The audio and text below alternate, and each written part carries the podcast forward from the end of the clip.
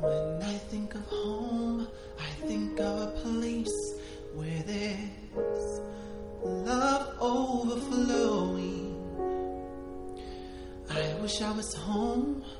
I wish I was back there with the things. Bienvenidos a una nueva edición de su podcast El Stream al Cable. Los saluda Richard y Enrique. Y estamos aquí con una invitada especial. Hola Iliana, ¿qué tal? Hola Kike, hola Richard, ¿qué tal? Hola a todos y todas. Iliana. nos acompañó en el podcast de las temporadas 3 de Crazy Ex-Girlfriend ya hace varios meses, ¿no? Sí, así es. Sí, eso fue por febrero, ¿no? Que acabó la tercera, la, tercera temporada y que nos gustó mucho y bueno, la pueden escuchar cuando quieran y, y ahí estuvo Ile acompañándonos y ahora estamos otra vez para otra serie que creo que podemos decir es hija de su tiempo, que estamos acá en el 2018 hablando de series ya que ya no son necesariamente hijas de Breaking Bad. Sí, de hecho vamos a comentar, bueno, de, si están en el podcast ya saben de qué vamos a hablar, pero igual creo que es una serie que merece una, una introducción larga porque es, aparte de lo que se pueda discutir y que discutiremos la calidad de la serie, es una serie que por la temática y sobre todo por la producción, la forma como se ha hecho, es una serie bastante revolucionaria. Me refiero a Pose, la nueva serie de Ryan Murphy y FX, que probablemente sospecho será su última serie para FX, porque como sabemos, ahora Ryan Murphy ha firmado un contrato por millones con Netflix. Pero bueno, Pose es su producto más reciente, acabado hace ya unas cuantas semanas, ¿no, Richard? Sí, sí, en realidad es una serie del cual había mucho, mucho buzz, no tanto por sus estrellas, porque el cast está lleno de personas desconocidas, sino porque, y así era la forma en cual, este, creo que es una de las cosas por la cual será recordada, sería la serie de televisión americana con mayor presencia de actores y actrices transgéneros en su cast, en su cast. Y eso es muy importante porque es algo que cuando salió las promociones y dijimos, a ah, Red Murphy no solo va a contar el tema del mundo trans en los 80 en Estados Unidos, sino que ha casteado gente delante y detrás de cámaras. Entonces era, era algo muy interesante por ver que creo yo y adelantando me ha cumplido mucho, ¿no? O sea, la importancia de la serie es algo que, que destaca per se. Y no solo, sí.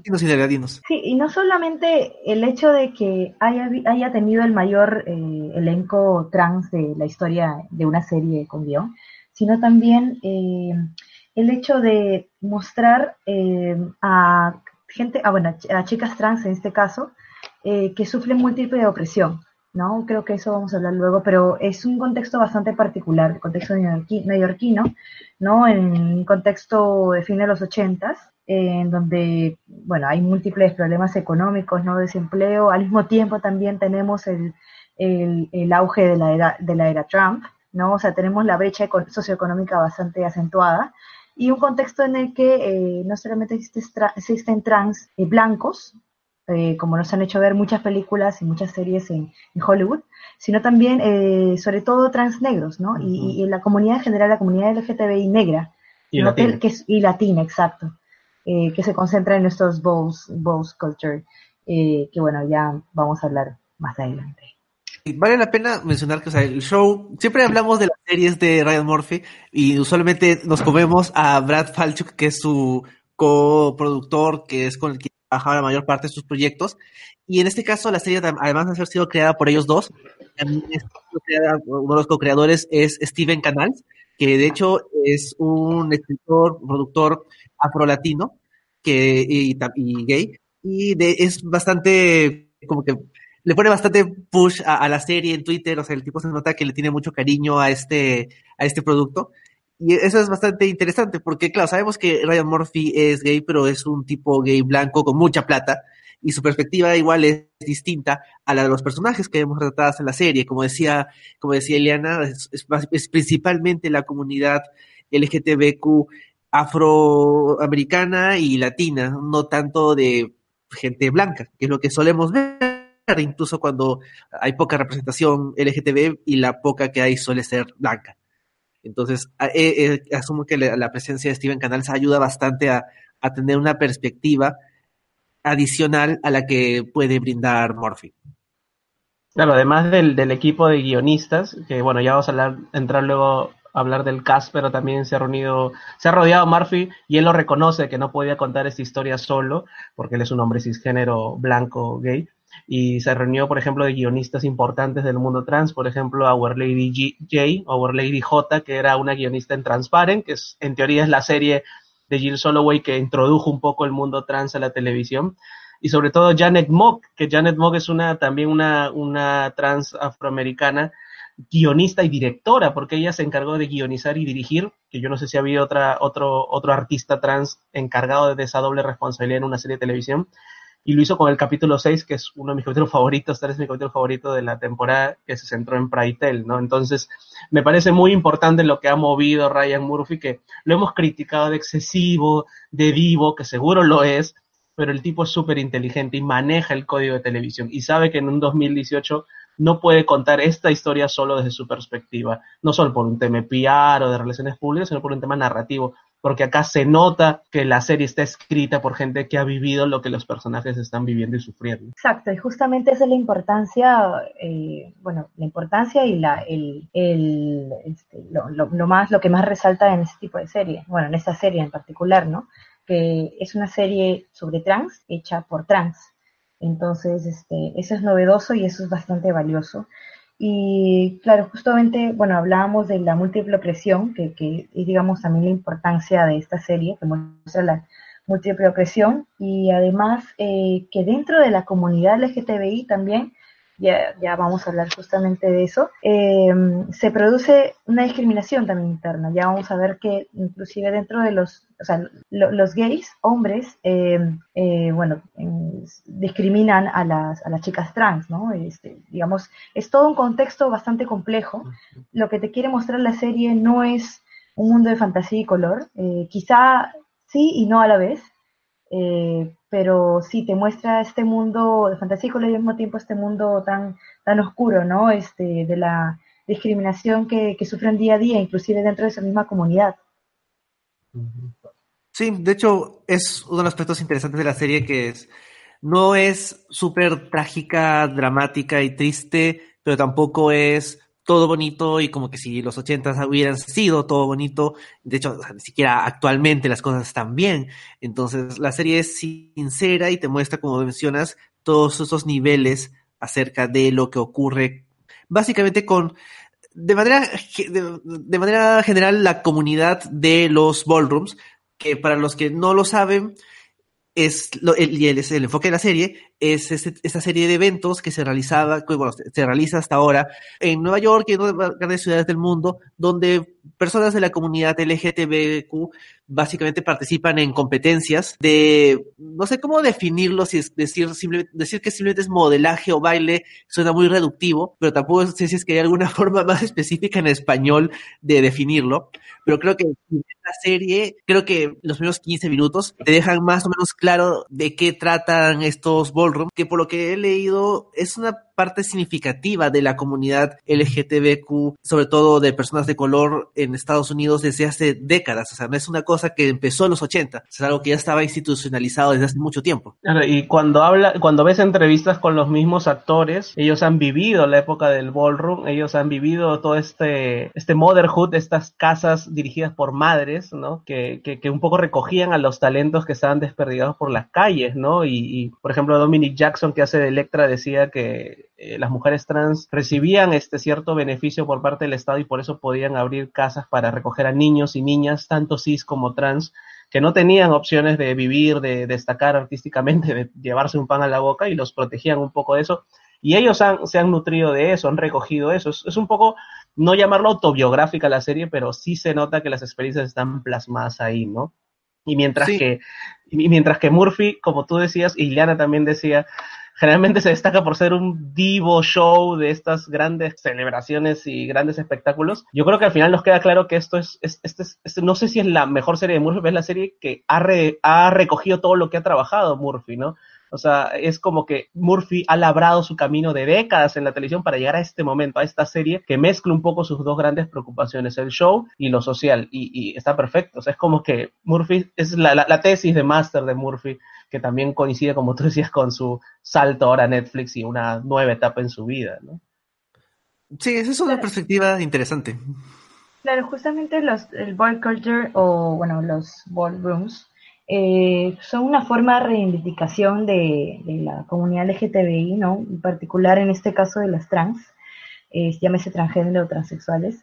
Y, esta cultura, digamos, que consiste básicamente en competir, o sea, el, la esencia de esta cultura es la competición por ganar trofeos, pero no competir, digamos, en los términos que nosotros tenemos, ¿no? De quizá, este, eh, qué sé yo, la competición eh, a la mala, por así decirlo, ¿no? Sino, mm, mm, como, bueno, son casas, ¿no? En, este caso son casas eh, que tienen sus propias madres y este, la competición es por quién camina mejor, quién modela mejor, quién baila mejor y digamos es una forma de reivindicar su propia eh, manera de llámese sexualidad, su propia manera de, de conseguir su género, en fin. Entonces es una forma de reivindicar, es una forma de expresarse mm. entre ellos mismos su propia forma de ser. Y, claro, tú ves que eh, es muy extra, bueno, es raro o imposible que alguien externo a ese mundo pueda entrar, ¿no? Eh, ya vamos a verlo luego con un personaje que al, que al que se cuestiona mucho cuando intenta ingresar a este mundo, ahí se le nota porque no lo conoce, eh, y en fin, entonces este, es un mundo underground, eh, eh, bueno, y es una forma de reivindicar ¿no? la, a la comunidad, ¿no? A través de estas competencias, trofeos eh, y, bailes. Sí, es, bueno, si es que alguien quiere más información del, del tema, creo que la, la fuente inicial que, en la que la gente mainstream se fue enterando de qué consistía es ese documental Paris is Burning, que es un poco antiguo, que trata justamente acerca de la escena de los ballrooms en Nueva York. Y, me imagino que eh, algunas cosas no deben haber envejecido también, porque de hecho es como que una visión muy de muy externa de, este, este ambiente, pero igual creo que vale la pena como una especie de referencia de, bueno, así era en los 80, en la realidad, y la serie te muestra esos 80 ficticios, y esto es algo que todavía continúa. O sea, por ejemplo, veía que este, India Moore, que es una de las actrices de la serie, era parte de una casa, o sea, fue parte de una casa, y en el Facebook de la casa sale como que sí, nuestra querida India Moore sale en esta serie ahora, y por ejemplo, los miembros de la casa tenían cameos eh, como jueces en la serie, o sea, es algo que todavía se mantiene activo y que de hecho es, o sea, la serie trata de retratar, creo que relativamente bien. No sé si quieras decir algo más acerca de la parte de afuera de la serie antes de entrar a comentar la serie en particular. O sea, como parte de afuera de lo que de, la concepción de la serie, me parece que es una muestra más de que de lo que le interesa a Ryan Murphy, que es que el tipo, por más que coja cosas de época o antiguas, es porque quiere retratar cosas actuales, ¿no? Lo, hizo con American Crime en los 90, con las dos temporadas que hemos visto y que hemos comentado en este podcast, y lo ha hecho ahora con Pose, que por más que haya pasado ya 30 años desde, desde la década de los 80, las cosas que vemos en esta serie las seguimos replicando. Es más, el guiño a Trump y todo eso no me parece para nada gratuito, me parece con toda la intencionalidad del mundo y bien hecho. Entonces, me parece que también ahí hay un, algo interesante como producto televisivo, ¿no? Si vas a hacer algo antiguo de hace 40, 50 años, es porque también quieres seguir hablando de demonios que no hemos mejorado. Y es triste, ¿no? Porque en teoría hablamos de una época de los 80 muy represora, donde Reagan dejaba morir a los homosexuales con SIDA y ahora no, es, no hay una política así directamente, pero creo que podríamos volver a esa etapa, ¿no? Con una sociedad que se, que se vuelve más conservadora y más rancia, ¿no? Y, y creo que son productos como estos, desde el humilde rincón de la televisión, que ponen un poco el foco en eso, ¿no? Sí, creo que de hecho, la serie se desarrolla en los 80 y se siente una serie de los 80, pero también es una serie que se podría desarrollar en el presente y algunas cosas cambiarían, pero en esencia muchas cosas seguirían siendo las mismas. Bueno, entonces ya habiendo comentado esta, esta parte introductoria, antes de ya entrar a la serie en particular, pueden buscar en el canal de SoundCloud de Geekeados todos esos podcasts anteriores acerca de las producciones de Ryan Murphy para que vayan viendo cómo ha sido nuestra evolución respecto sus producciones, empezando, creo que hace muchos años comentamos brevemente unos episodios de algunas de sus temporadas de American Horror Story, luego ya con American Crime Story la 1, Fue como que, ah, wow, ya Ryan Murphy está haciendo algo muy bien. Y luego vino Feud, luego American Crime Story Versace, y ya finalmente, como decías Richard, tenemos como que la, la culminación de sus producciones acá con Post. Así que pueden encontrar todo eso en nuestro canal de SoundCloud y también en iTunes como el Streamato al Cable y en la página web de Geekeados. Amigos, ¿qué les pareció la temporada? Habíamos adelantado un poco la opinión, pero ahora sí, ¿qué les pareció la primera temporada de Pose? Bueno, como comentario general antes de desarmar la temporada a través de personajes, que es generalmente lo que hacemos, la, la serie me ha encantado porque uno, creo que también nuevamente juega a favor el hecho de las expectativas, porque no esperaba nada de la serie, no sé cómo llegó la serie, más allá de la de la publicidad del equipo delante y detrás de las cámaras. O sea, la vi porque Ryan Murphy se ha ganado mi respeto, la vi porque me llama la atención el tema y conforme pasaban los capítulos me di cuenta que esto no solo era un retrato de una época determinada, de un grupo social determinado de Estados Unidos, sino que era una serie que como las grandes series cuentan más cosas. Y mientras que es una serie que parte de la idea del ballroom, y del show y del glamour, es una serie que habla en realidad de dos cosas concretas que me han gustado mucho, de, la identidad, del derecho a la identidad de las personas, que lo tenemos todos nosotros, y en especial, evidentemente, la comunidad trans. Y la otra cosa que me gustó mucho es también que la serie habla sobre la autoconfianza, la autoconfianza, que es, un tema también muy interesante cuando hablamos de series con personajes artistas, ¿no? Generalmente eh, tenemos algunas series de actores, de directores, de guionistas del mundo así tras bambalinas, y Pose no deja de ser eso, no deja de ser de gente que quiere destacar en el baile, a nivel profesional o a nivel underground, como decíamos, pero es una serie que al final cuenta personajes que, que siempre están retándose artísticamente, y esa confianza que ellos tienen también es un tema muy interesante en la serie. Y, yo creo que e, eso, eso es lo que genera esta serie, ¿no? Habla de una cosa concreta y luego se expande. Y eso a mí me ha encantado. Sin contar, y ya lo vamos a hablar más adelante, de la maravillosa gama de personajes que tiene, porque creo que no, puedo elegir, por ejemplo, cuál es mi favorito, porque ya no solo estamos hablando de que, oye, sí, Hollywood, tienes actores y actrices trans que valen la pena, ¿no? Tienes grandes actrices y grandes actores de este colectivo y además que componen grandes personajes. Y, eso está muy bien, ¿no? Porque, porque generalmente el tema de la representatividad está dividido en, sí, tienes algún personaje gay por ahí o tienes un, queer por allá. Y acá hablamos de una serie dominada por un cast y por una serie de personajes que son de este colectivo. Y eso está muy bacán. Entonces, por todo sentido, salvo por ahí una subtrama que no me terminó de convencer y la vamos a hablar más adelante, la serie me ha parecido 10 de 10, obviamente, no sobre 20. Bueno, bueno a mí me encantó la serie. Eh, como dice Richard, el hecho de que haya habido un reparto, haya un reparto de chicas trans y, de gente que realmente es gay o trans y represente papeles gays o trans, eh, hace esta serie como, como súper fresca, súper sincera, mm. ¿no? Eh, creo que antes ya hemos visto mucho, mucho de películas y series con, con personajes trans y gays que, cuyos eh, actores o actrices no, no lo son. Y digamos que esta es una manera de reivindicar al colectivo, ¿no? Por otro lado, eh, a mí me pareció una serie, si bien este, eh, fresca al mismo tiempo extravagante. Yo cuando, cuando bueno, comenzamos a ver con Richard el, la serie, el primer capítulo, antes de eso dije, vamos, de repente es como algo así como RuPaul, que bueno, RuPaul corazón, ¿no? Este, me, encanta RuPaul, pero es otro formato, claro está. Y entonces, claro, la primera escena, que me voy a contar todavía, este, claro, te muestra un mundo de glamour, un mundo de, belleza, de moda y tal, de cosas bastante superficiales, ¿no?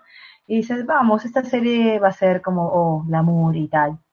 Pero luego, cada capítulo que pasa, esta serie eh, va a convertirse en una, una, algo así como una suerte de, de, novela negra o algo así. O sea, eh, hay cosas como bastante, hay bastantes cosas muy, muy fuertes, eh, muy importantes de tratarse eh, si bien ya la época ya pasó, pero yo creo que hay muchísimas cosas que aún se mantienen o aún se, vienen acentuando. Y desgraciadamente aún se mantienen porque, vamos, la, discriminación múltiple se mantiene, la, el prejuicio contra las personas este, trans que, o las personas o, LGTBI que tienen VIH también se mantiene, eh, qué sé yo, la discriminación laboral también se mantiene. Eh, en fin, todo este, un montón de cosas que, aún siguen vigentes, ¿no? Em, me encantó mucho la serie, nuevamente, no solamente por la trama, que es que, que mezcla bastante, que, que tiene, el, tiene el complemento perfecto entre glamour y, lo social, por así decirlo, sino también por las actrices. Eh, las actrices son geniales. Yo jamás las había visto antes. No, sabía, no es que no han hecho nada, digamos, no, ya han hecho cosas, pero no han hecho nada, entre comillas, conocido por, por el mundo no, no trans o no LGTBI. Em, y entonces me, parecen, me han parecido excelentes actrices, actores también. Y bueno, ahí se, se combate, digamos, la idea de que, oh, no encontramos actores o actrices trans. Hay muchos, muchísimos. Eh, solo es cuestión de dar la oportunidad y, ya está, no necesitamos a, alguien que, interprete a alguien trans, porque simplemente es conocido o conocida, para dar, para, no sé, tener mayor, mayores ingresos, qué sé yo. Y nada, eso es básicamente. Sí, bueno, la verdad es que yo estoy de acuerdo con ambos. La serie a mí también me, me gustó bastante. Y de hecho, no me, no me sorprendió tanto porque creo que el, el registro reciente de Morphy es bastante favorable. No tenía miedo, no es como que en la época de Glee y de New Normal, ah, bueno, sino que ya estamos en una época donde Morphy realmente vale lo que le pagaron en Netflix. Entonces tenía cierta tranquilidad de que, bueno, esto va, va a estar interesante. Y de hecho la serie aún así me sorprendió porque aparte de que te muestra de una manera bastante no, no didáctica, o sea, no pesada, de así son las cosas, sino de manera bastante natural, todo este ambiente que uno que, para empezar, ni siquiera estamos en Estados Unidos, no tenemos, no estamos en Nueva York, no somos parte de la cultura LGTBQ, no tenemos eh, ese conocimiento acerca de cómo funcionaba la escena de los ballrooms en su momento. Te mete de lleno en ese mundo súper rápido, súper claro, y una vez que ya estás adentro, te va desarrollando a todos estos personajes que, como decía Richard, todos son muy interesantes, todos están muy bien interpretados, todos tienen sus propias historias y sobre todo me gusta que no se siente otro drama triste y pesado y súper dramático de todo sale mal. Uh, por ejemplo, uno podría decir, bueno, se desarrolla en los 80, pues de hecho el tema del SIDA está mencionado y es tratado con suficiente seriedad pero tampoco de tal forma que se siente opresivo y que termina cargando a la serie, o por ejemplo, lo que suele criticarse de cuando las, series tienen algún tipo de presencia LGTBQ, que es básicamente hacerlo dramático y ponerle tragedia sobre tragedia. Y en este caso, si bien hay tragedias, la serie no deja también de ser una celebración acerca de esta comunidad, porque así como Richard mencionaba el tema de, la identidad, que es bastante importante en la serie. También está el tema de la familia, y sobre todo una, de la familia que uno elige, porque es, que es un tema bastante importante en esta comunidad, porque sabemos de que si de hecho la sociedad es y sigue siendo muy conservadora y los padres abandonan a sus hijos simplemente por ser gay, como pasa en la serie, y esto obliga a formar estas familias nuevas que terminan siendo mucho más sólidas y más fuertes que una familia biológica, una familia entre comillas de verdad. Y ese es un tema que me parece bastante interesante. personalmente a mí las historias sobre familia de papá, mamá, hijos que se quieren me aburren un poco, pero cuando es una historia que es acerca de una familia que se forma por las circunstancias y que se va, va evolucionando a través de esas circunstancias, me parecen mucho más interesantes y esa es una de las fortalezas de la, de la serie y en general, o sea, como producto me parece muy entretenido. A mí me fastidia un poco que los episodios sean tan largos porque duran como una hora. Pero es tu queja habitual, ¿eh? Sí, episodios que duran una hora. De hecho, o sea, ahora hace un rato estaba viendo el, piloto de Succession, esta nueva serie de HBO, y me faltan como 40 minutos del episodio. Ah, Dios, ¿por qué? A pesar de que no, no, no estoy odiando los 20 que he visto, pero son 60 minutos. Pero bueno, la serie tiene 8 episodios, entonces como que entiendo un poco y tampoco siento que el flujo de los episodios se perjudique tanto por la duración.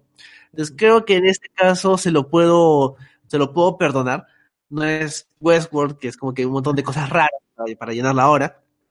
O no es Sharped Objects, que son como edición rara que te muestra flashback y Amy Adams con un vodka 20 minutos por capítulo. bueno, ya llegaremos más adelante a, esa serie. Pero bueno, en general quiero decir que me ha gustado mucho Pose y es, ah, es bueno que la serie sea un hito en representación y es bueno también que la serie sea, además de eso, también es muy buena, porque a veces es complicado cuando una serie es muy buena en representación, pero como producto tambalea un poco porque le da argumentos al otro lado a decir, ah, pues para acá todo el mundo la celebra porque es buena en representación, pero en calidad así más. Y, ese tipo de, argumentos en contra de esta especie de discriminación positiva frustran un poco, pero cuando viene una serie así de buena, es como que ni siquiera tú puedes hacer tu argumento así, tipo que se quiere quejar porque la serie es tan buena que te va a cerrar la boca. Ese comentario es para los tuiteros blancos heterosexuales en Perú y en otros lados del mundo que dicen que la discriminación positiva no sirve y que la meritocracia es todo. Porque es, es, es, esos son los tipos que hablan de su privilegio. Es verdad. Sí, de hecho ellos se llevarían bien con el personaje de Dawson. Sí, Dawson es. Bueno, para los que no han visto Dawson Creep es James Van Der Beek, que es el que hace. Yo no sé cómo se llama su personaje, pero para mí es Trump chiquito. Que tiene el pelo así rubio y ni me acuerdo cómo se llama, pero bueno. Entremos a los personajes entonces. Sí, ya vamos a comentar la serie con spoilers. De hecho, la, son ocho episodios, pero pasan bastantes cosas en esos ocho, ocho, ocho, episodios, así que sí, sí hay spoilers. Así que, bueno, están advertidos. Todos mueren. No, de bueno. hecho, no, es... morirán, morirán eventualmente. Bueno, o sea. de, bueno, la primera, la, la, la, protagonista de la serie básicamente es eh, Blanca, que es la, es interpretada por la actriz MJ Rodríguez, que es una eh, mujer transgénero eh, de origen latino. De hecho, bueno, se llama MJ por Mary Jane de Spider-Man. Y es básicamente el, el, rol central de la serie. Es la, la que empieza la acción al momento en que se aleja de la casa a la que pertenecía para formar su propia casa. Y es básicamente la, la que es, en la que se centran las acciones principales. Los demás personajes también tienen sus propias tramas, pero ella es el, el foco. Eh, sobre ella ella es la madre, que cada uno de sus hijos tiene sus propias tramas y ella también. Es un personaje bastante interesante. ¿Ustedes qué les pareció Blanca? Bueno, a mí Blanca me encantó, es mi, uno de mis personajes preferidos. Blanca justamente, o sea, la, la serie comienza con Blanca descubriendo eh, que tiene VIH. Entonces, hay un quiebre inicial con la casa a la que pertenecía, que era la casa de Electra, no la casa de la abundancia. Uh -huh. Y hay un quiebre porque se entera y dice, diablos, eh, voy a mandar a la mierda todo, quiero hacer lo que, lo que me venga en gana, eh, quiero cumplir con mi sueño y quiero hacer mi casa, quiero fundar mi casa con mis propias reglas y aparte también se estaba liberando de un mundo para ella, si bien, si bien tenía una madre y tenía una casa, se, se sentía muy, muy oprimida, eh, no le hacían caso, no la tomaban en cuenta y entonces es que decide ella fundar la casa, ¿no? La casa de, Blanca Evangelista, Evangelista. Y bueno, ella tiene sus propias reglas, me encanta como madre. Es una madre, literal. Este, a diferencia de Electra, que, que le interesa más como acumular el poder y tener poder sobre otros, Blanca es más como protectora, o sea, una madre protectora, ¿no? Este, que se toma muy, muy bien en serio su papel y recoge a, a, a chicos, ¿no? De la calle, como ya vamos a hablar seguramente de Damon, ¿cierto? Uh -huh. Este chico bailarín al que también votan de la casa. Eh, y acoge a, a, una serie de personajes que, que, como todos los que pertenecen a la comunidad LGTBI, al menos en esa comunidad que se muestra en la serie, todos han sido eh, abandonados o todos han sido alejados de sus propios hogares, ¿no? Este, y encuentran en, en Blanca eh, pues un refugio, ¿no? Eh, Blanca es una, un personaje bastante complejo, este, si bien es bastante sobreprotectora, eh, es sobreprotectora con sus hijos, no solamente al, al, con, con, las normas que ella tiene en la casa, sino también con el hecho de no decirle que ella tiene VIH, ¿no? Ella finalmente, bueno, le va a decir a, a ¿cómo se llama? Ángel. Ángel, le va a decir a Ángel porque quiere que ella sea la sucesora, pero es bastante, bastante considerada con eso, ¿no? Este, y, bueno, Blanca es una, es como el, es como la columna, es una de las columnas, creo yo, de la serie. Sí, bueno, Blanca es medio madre coraje, ¿no? Sí. Yo me acuerdo que hace unos, hace unos meses que ahora empezamos a hacer esta tradición en SMAC de hacer el collage de madres por el Día de la Madre y donde evidentemente la mayoría eran blancas, y, pero habían eh, algunas madres de colores y heterosexuales. No imaginé, porque no tenía rastro post, que podríamos haber puesto, bueno, en ese entonces no se había estrenado la serie, pero que podría haber una madre trans, porque acá ya no solo hablamos de un personaje trans, sino de una madre trans. Y lo que hace Blanca, además, y MJ Rodríguez con el personaje es muy interesante porque en estos últimos tiempos, desde que venimos hablando del stream del cable y todo esto, generalmente los personajes más interesantes son los malos, o los villanos o los antihéroes, ya sea hombres, como Walter White, Tony Soprano, Big Mackey, o ya sean mujeres, como Alicia Florrick o Elizabeth Jennings, y no hay espacio un poco para estos personajes prístinos, luchadores, que son buenos, porque Blanca es buena, o sea, no tiene un ápice de maldad, y eso no le quita bidimensionalidad, es bien particular eso, porque generalmente los personajes son buenos, son unidimensionales, son ah, el héroe o la heroína blanco y Lea se son aburridos. Y Blanca no es aburrida, porque además Blanca tiene más de una línea narrativa de acción. Es madre, uno, quiere fundar su casa, dos, está ocultando su secreto este de que tiene el SIDA, tres, y además lidia con cada uno de sus hijos en cada una de sus storylines. O sea, tiene mucho campo de acción. Incluso está ahí una storyline que podemos y ahí discutirla qué tan buena fue de una suerte de reivindicación social al ir a este bar gay ah. que la discriminaba por ser trans. Entonces me parece interesantísimo lo que hace la actriz y los guionistas con Blanca porque va un poco en contra ya del molde del personaje televisivo del 2018. O sea, tú hablabas, Enrique, de Succession, que dicen que es una buena serie, yo he visto el piloto y también no me gustó, pero dicen que mejora muchísimo después. Succession está protagonizada por siete personas blancas con plata heterosexuales, que es más o menos el molde de personaje de HBO sin ir tan lejos, ¿no? Del, del cable, de la serie de cable.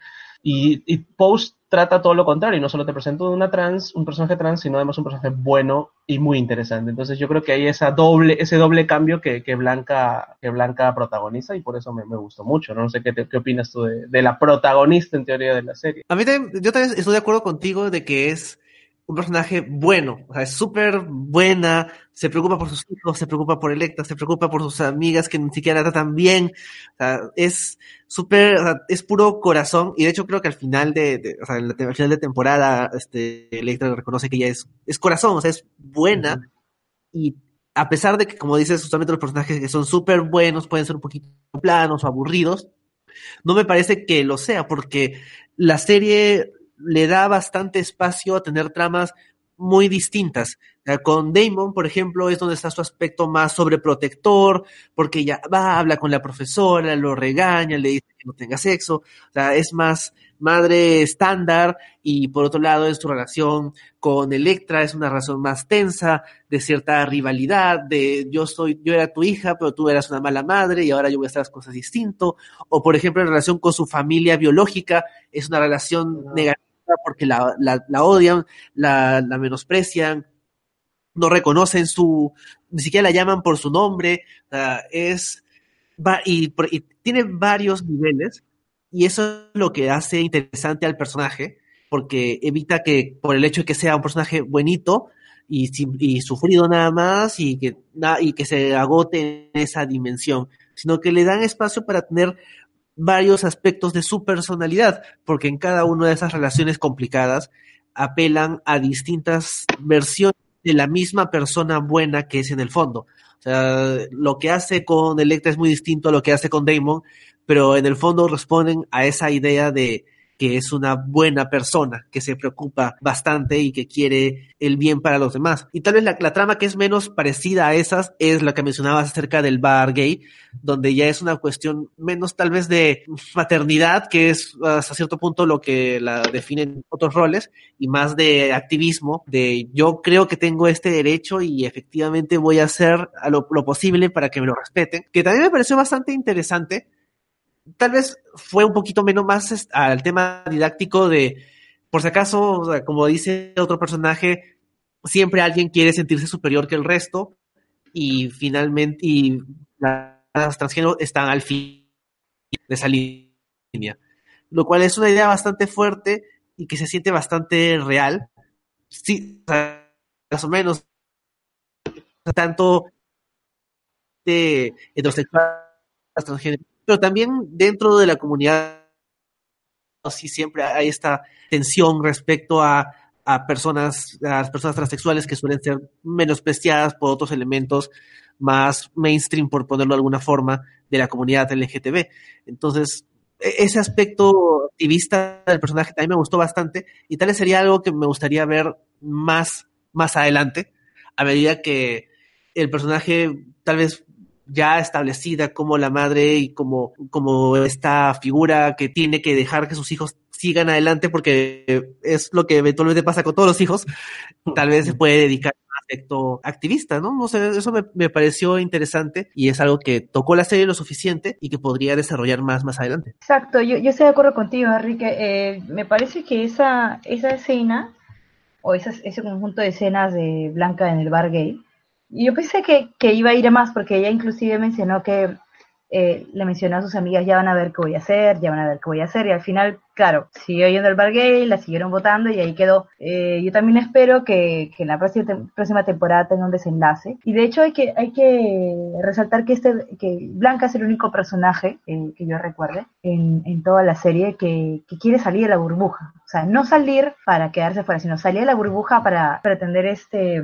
reivindicar derechos, qué sé yo, para, para mostrarse, ¿no? Para para poder este, defender los derechos de las trans, ¿no? Claro, perdón que te eh, Incluso hay una parte que le dice a, a, Electra, tú hiciste mucho por nuestra comunidad, yo quiero hacer más, ¿no? Entonces, Exacto, y la, época, en la época sabemos, más o menos sabemos lo que pasó con la comunidad este, gay, la comunidad lesbiana, pero, pero la comunidad trans la tenía mucho más difícil, ¿no? Hay como una suerte de, de, entre comillas, estratos en, en, en, estatus en la, en la comunidad, ¿no? No, no es no es lo mismo ser gay, hombre, blanco, como habíamos dicho al principio, que ser una chica trans negra, ¿no? Ser lesbiana, seguir más lejos. Claro, exacto. Entonces, como que hay una serie de, de, estratos eh, dentro de la comunidad y, en los ochentas, pues quizás la lucha trans no, no era tan visible como lo es ahora, ¿no? O como en esa época lo era la, la, lucha, la lucha gay. Entonces, claro, eh, justamente las amigas de, Blanca le decían, ya, o sea, ya párala, ya fue, ya vamos, vamos a vamos a nuestro, nuestro bowl y, todo bien, ¿no? Y, sigamos en nuestro mundo y ellos en lo suyo y ya no hagamos nada más, ¿no? Y, este, y sí, me, gustaría ver una, una, blanca, en lo que le quede tiempo de vida, este, una blanca un poco más, más fuerte y con más gente que la siga, ¿no?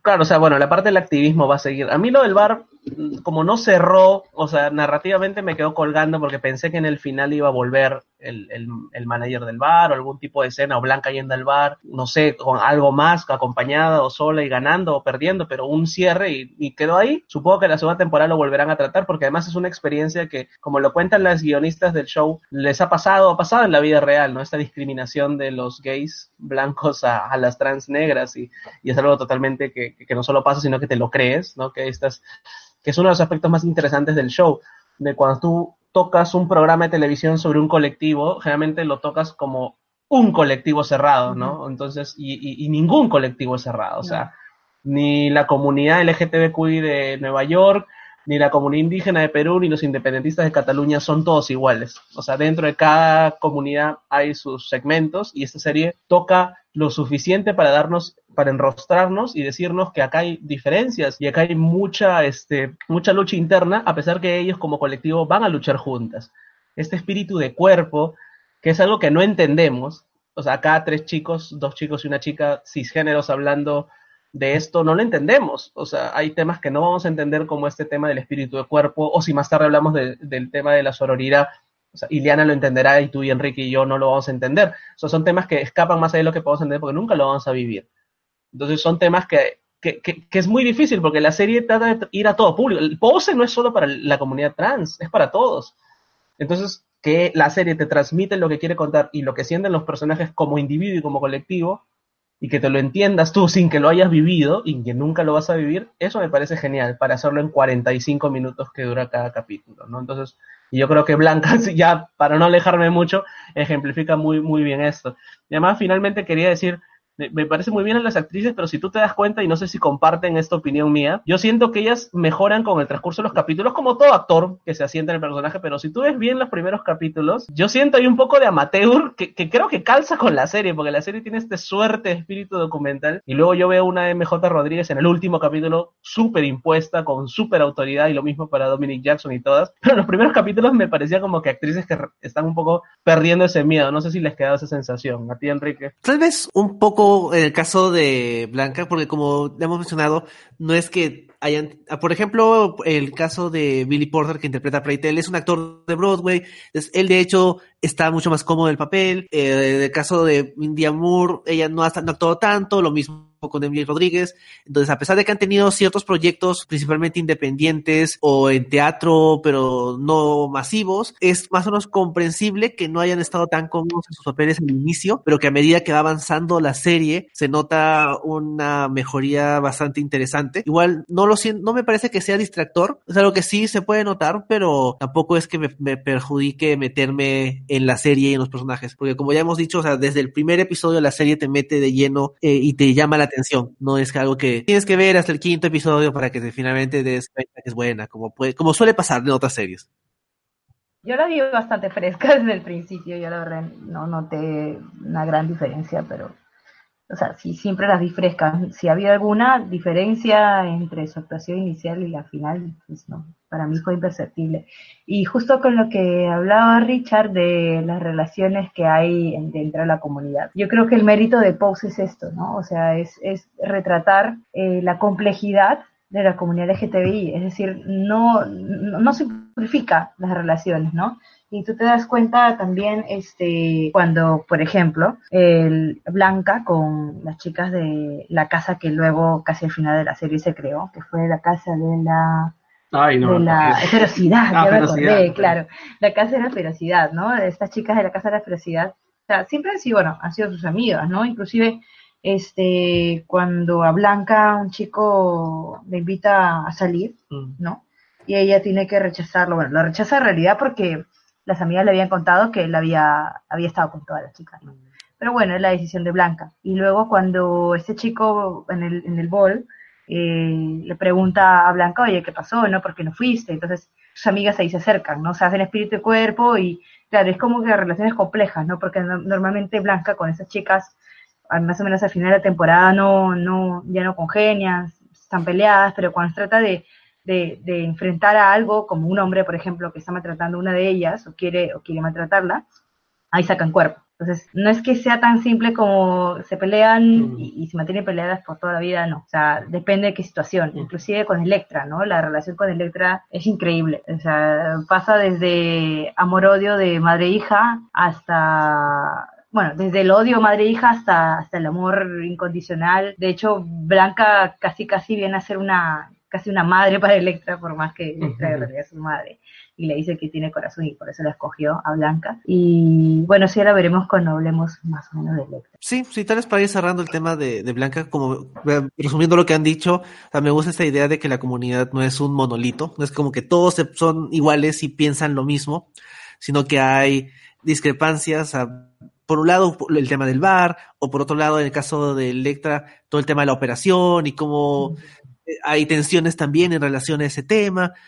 me gusta que la serie no asume simplemente que, bueno, todos pensaban igual y todos se llevaban igual, sino que es complejo, o sea, hay relaciones complejas, pero llegado el momento cuando hay una fuerza externa que es, digamos que el enemigo común, sí puede haber esa integración, como mencionabas en el tema de este tipo.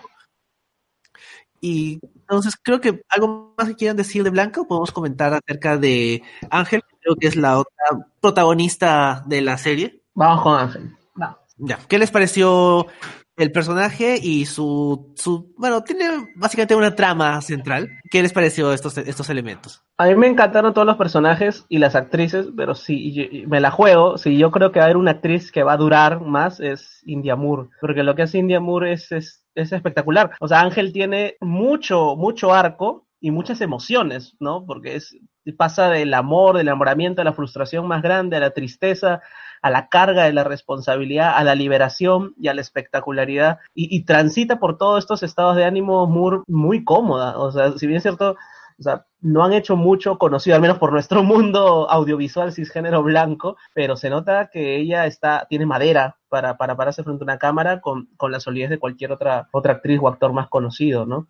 Y, el arco de, Ángel es muy, muy interesante, ¿no? Porque Ángel, claro, pertenece a esta casa y se va con Blanca, pero por otro lado tiene esta vida paralela que le, que le da recursos, que es ser primero una prostituta y luego una chica de, de escaparate, por así decirlo. Y en el interín de esta actividad se enamora de un chico blanco, en teoría heterosexual, muy adinerado, que pertenece a otro mundo, que es un poco la historia que siempre tenemos de, de este tipo de, choque de mundos, ¿no? De Romeo y Julieta, y acá está ejemplificado en lo que pasa en la relación de Ángel con Stan, ¿no? Que es el personaje de Ivan Peters. Y me parece además interesante cómo se trata esta relación, porque uno decía, o sea, esto puede acabar mal o bien, pero esto va a acabar con él matándola, o por ejemplo lo que hizo The Deuce con la muerte de una de las prostitutas protagonistas en la serie de David Simon. Y acá es algo más complejo, creo que Murphy quería contarnos no solo el lado de Ángel, que es una de las protagonistas, sino el lado de Stan, que es de este tipo que de verdad aparentemente le gusta y se enamora un poco de esta chica trans. Me parece muy, muy interesante esa, esa, esa, relación que la podemos hablar con mayor detalle. Y además lo de Ángel da para más porque como decía en unas intervenciones anteriores, creo que Ileana, o sea, ella es como que un poco la que va a seguir a Blanca, que como sabemos tiene VIH y en algún momento se irá. Entonces es Ángel la que, la que va a seguir con la carga de ser madre, que habla un poco de uno de los grandes temas de la serie, ¿no? Así como Blanca es madre, Electra es madre, Ángel no es madre en teoría porque es segunda al mando todavía, pero más o menos la vemos jugar con el lado materno de tratar de ser una especie de hermana mayor o tía con, con los hijos, ¿no? Vemos su relación, la relación que ella tiene con Damon, con con Rick, con los otros es un poco distinta, pero a la vez no tanto con la que tiene Blanca. aprovechando su juventud y su cercanía, trata de jugar un poco ese juego de la maternidad a su estilo, que los que somos hermanos mayores, por ejemplo, o los que son tíos, por ejemplo, saben jugar un poco con eso, ¿no? Y eso me parece súper interesante. Ángel es un personaje muy curioso. Eh, Ángel, tanto Ángel como Electra tienen algo en común, ¿no? Uno, uno las ve, eh, digamos, cualquier persona las ve y dices, wow, estas chicas parecen, son chicas, obviamente, son chicas. Pero dices, oh, es chica, o sea, chica de nacimiento, por así decirlo, porque no, no parecen, no tienen rasgos eh, vamos a decirlo, entre comillas, varoniles, ¿no? Justamente hay, hay, una parte en que la, la esposa de, ¿cómo se llama? De Stan, ajá. Patty. Patty, que Patty eh, va, va, a descubrir, pues, ¿no? Quién es, quién es la amante, con quién, con quién le engaña a su marido. Entonces la ve y, y, claro, la mira y dice, bueno, es una chica. Y hasta que, hasta que Ángel no le dice que es una chica trans, Patty no, Patty no la saca. O sea, Patty no, no, no, no, no la ve. O sea, Patty la vio simplemente una chica, bueno, la, la amante, y ya está. Pero claro, es, es esto, ¿no? De, de, del estatus que tienen las chicas trans por parecer, por parecer físicamente chicas, ¿no? Como Electra también, ¿no? O sea, tú le ves los rasgos, eh, o sea, quizás un poco un poco más tía y se, se, nota que se ha hecho estiramientos y tal, pero, o sea, tú la ves y, y, realmente, o sea, entonces tienen otro tipo de estatus dentro de la sociedad, ¿no? Fuera de, de, los bols y fuera de la comunidad. Y, y claro, o sea, eh, eh, no, no, digo que esté bien o mal, simplemente que es algo que yo, que yo resalto que, y que Ángel, pues, este, yo no sé si es que al principio Stan sabía cuando pasaba con su auto por, por, la, por el muelle, él sabía que Ángel era chica trans. Creo que no, ¿no? Creo que no. Luego ya se entera cuando están juntos, pero creo que en teoría no, porque como tú dices, no da esa impresión, como si, es el término correcto. Mira qué curioso que después Stan le comenta a Ángel, oye, la día cuando vemos, no sé si vamos a ver Stan, bueno, aprovecho para, para hablar sobre Stan mejor. Stan le dice en un momento a Ángel, oye, yo, o sea, claro, ella le pregunta, ¿cómo, cómo, es que, ¿cómo es que eres, o sea, cómo es que te gustan las chicas trans? Es que dice que cuando era más joven, cuando era adolescente, fue a, una, a un sitio donde venían porno y revistas y videos, y de pronto se fue a la sección trans y, y le comenzó a gustar, y le gustó mucho más que, que, que las chicas, ¿no? Eh, que, que, mundo hetero. Eh, y le comenzó a gustar, entonces yo sospecho que ya sabía que Ángel era chica trans, pero vamos, que no sale del closet, ¿no? Este, están es al final. Claro que cada uno tiene derecho a salir del closet cuando quiera y como, como quiera, ¿no? Pero están hasta el final, creo que hace, dice que no, no es ah, no es gay ni, ni esas cosas, ¿no? Es, no es que es un heterosexual y, y tal.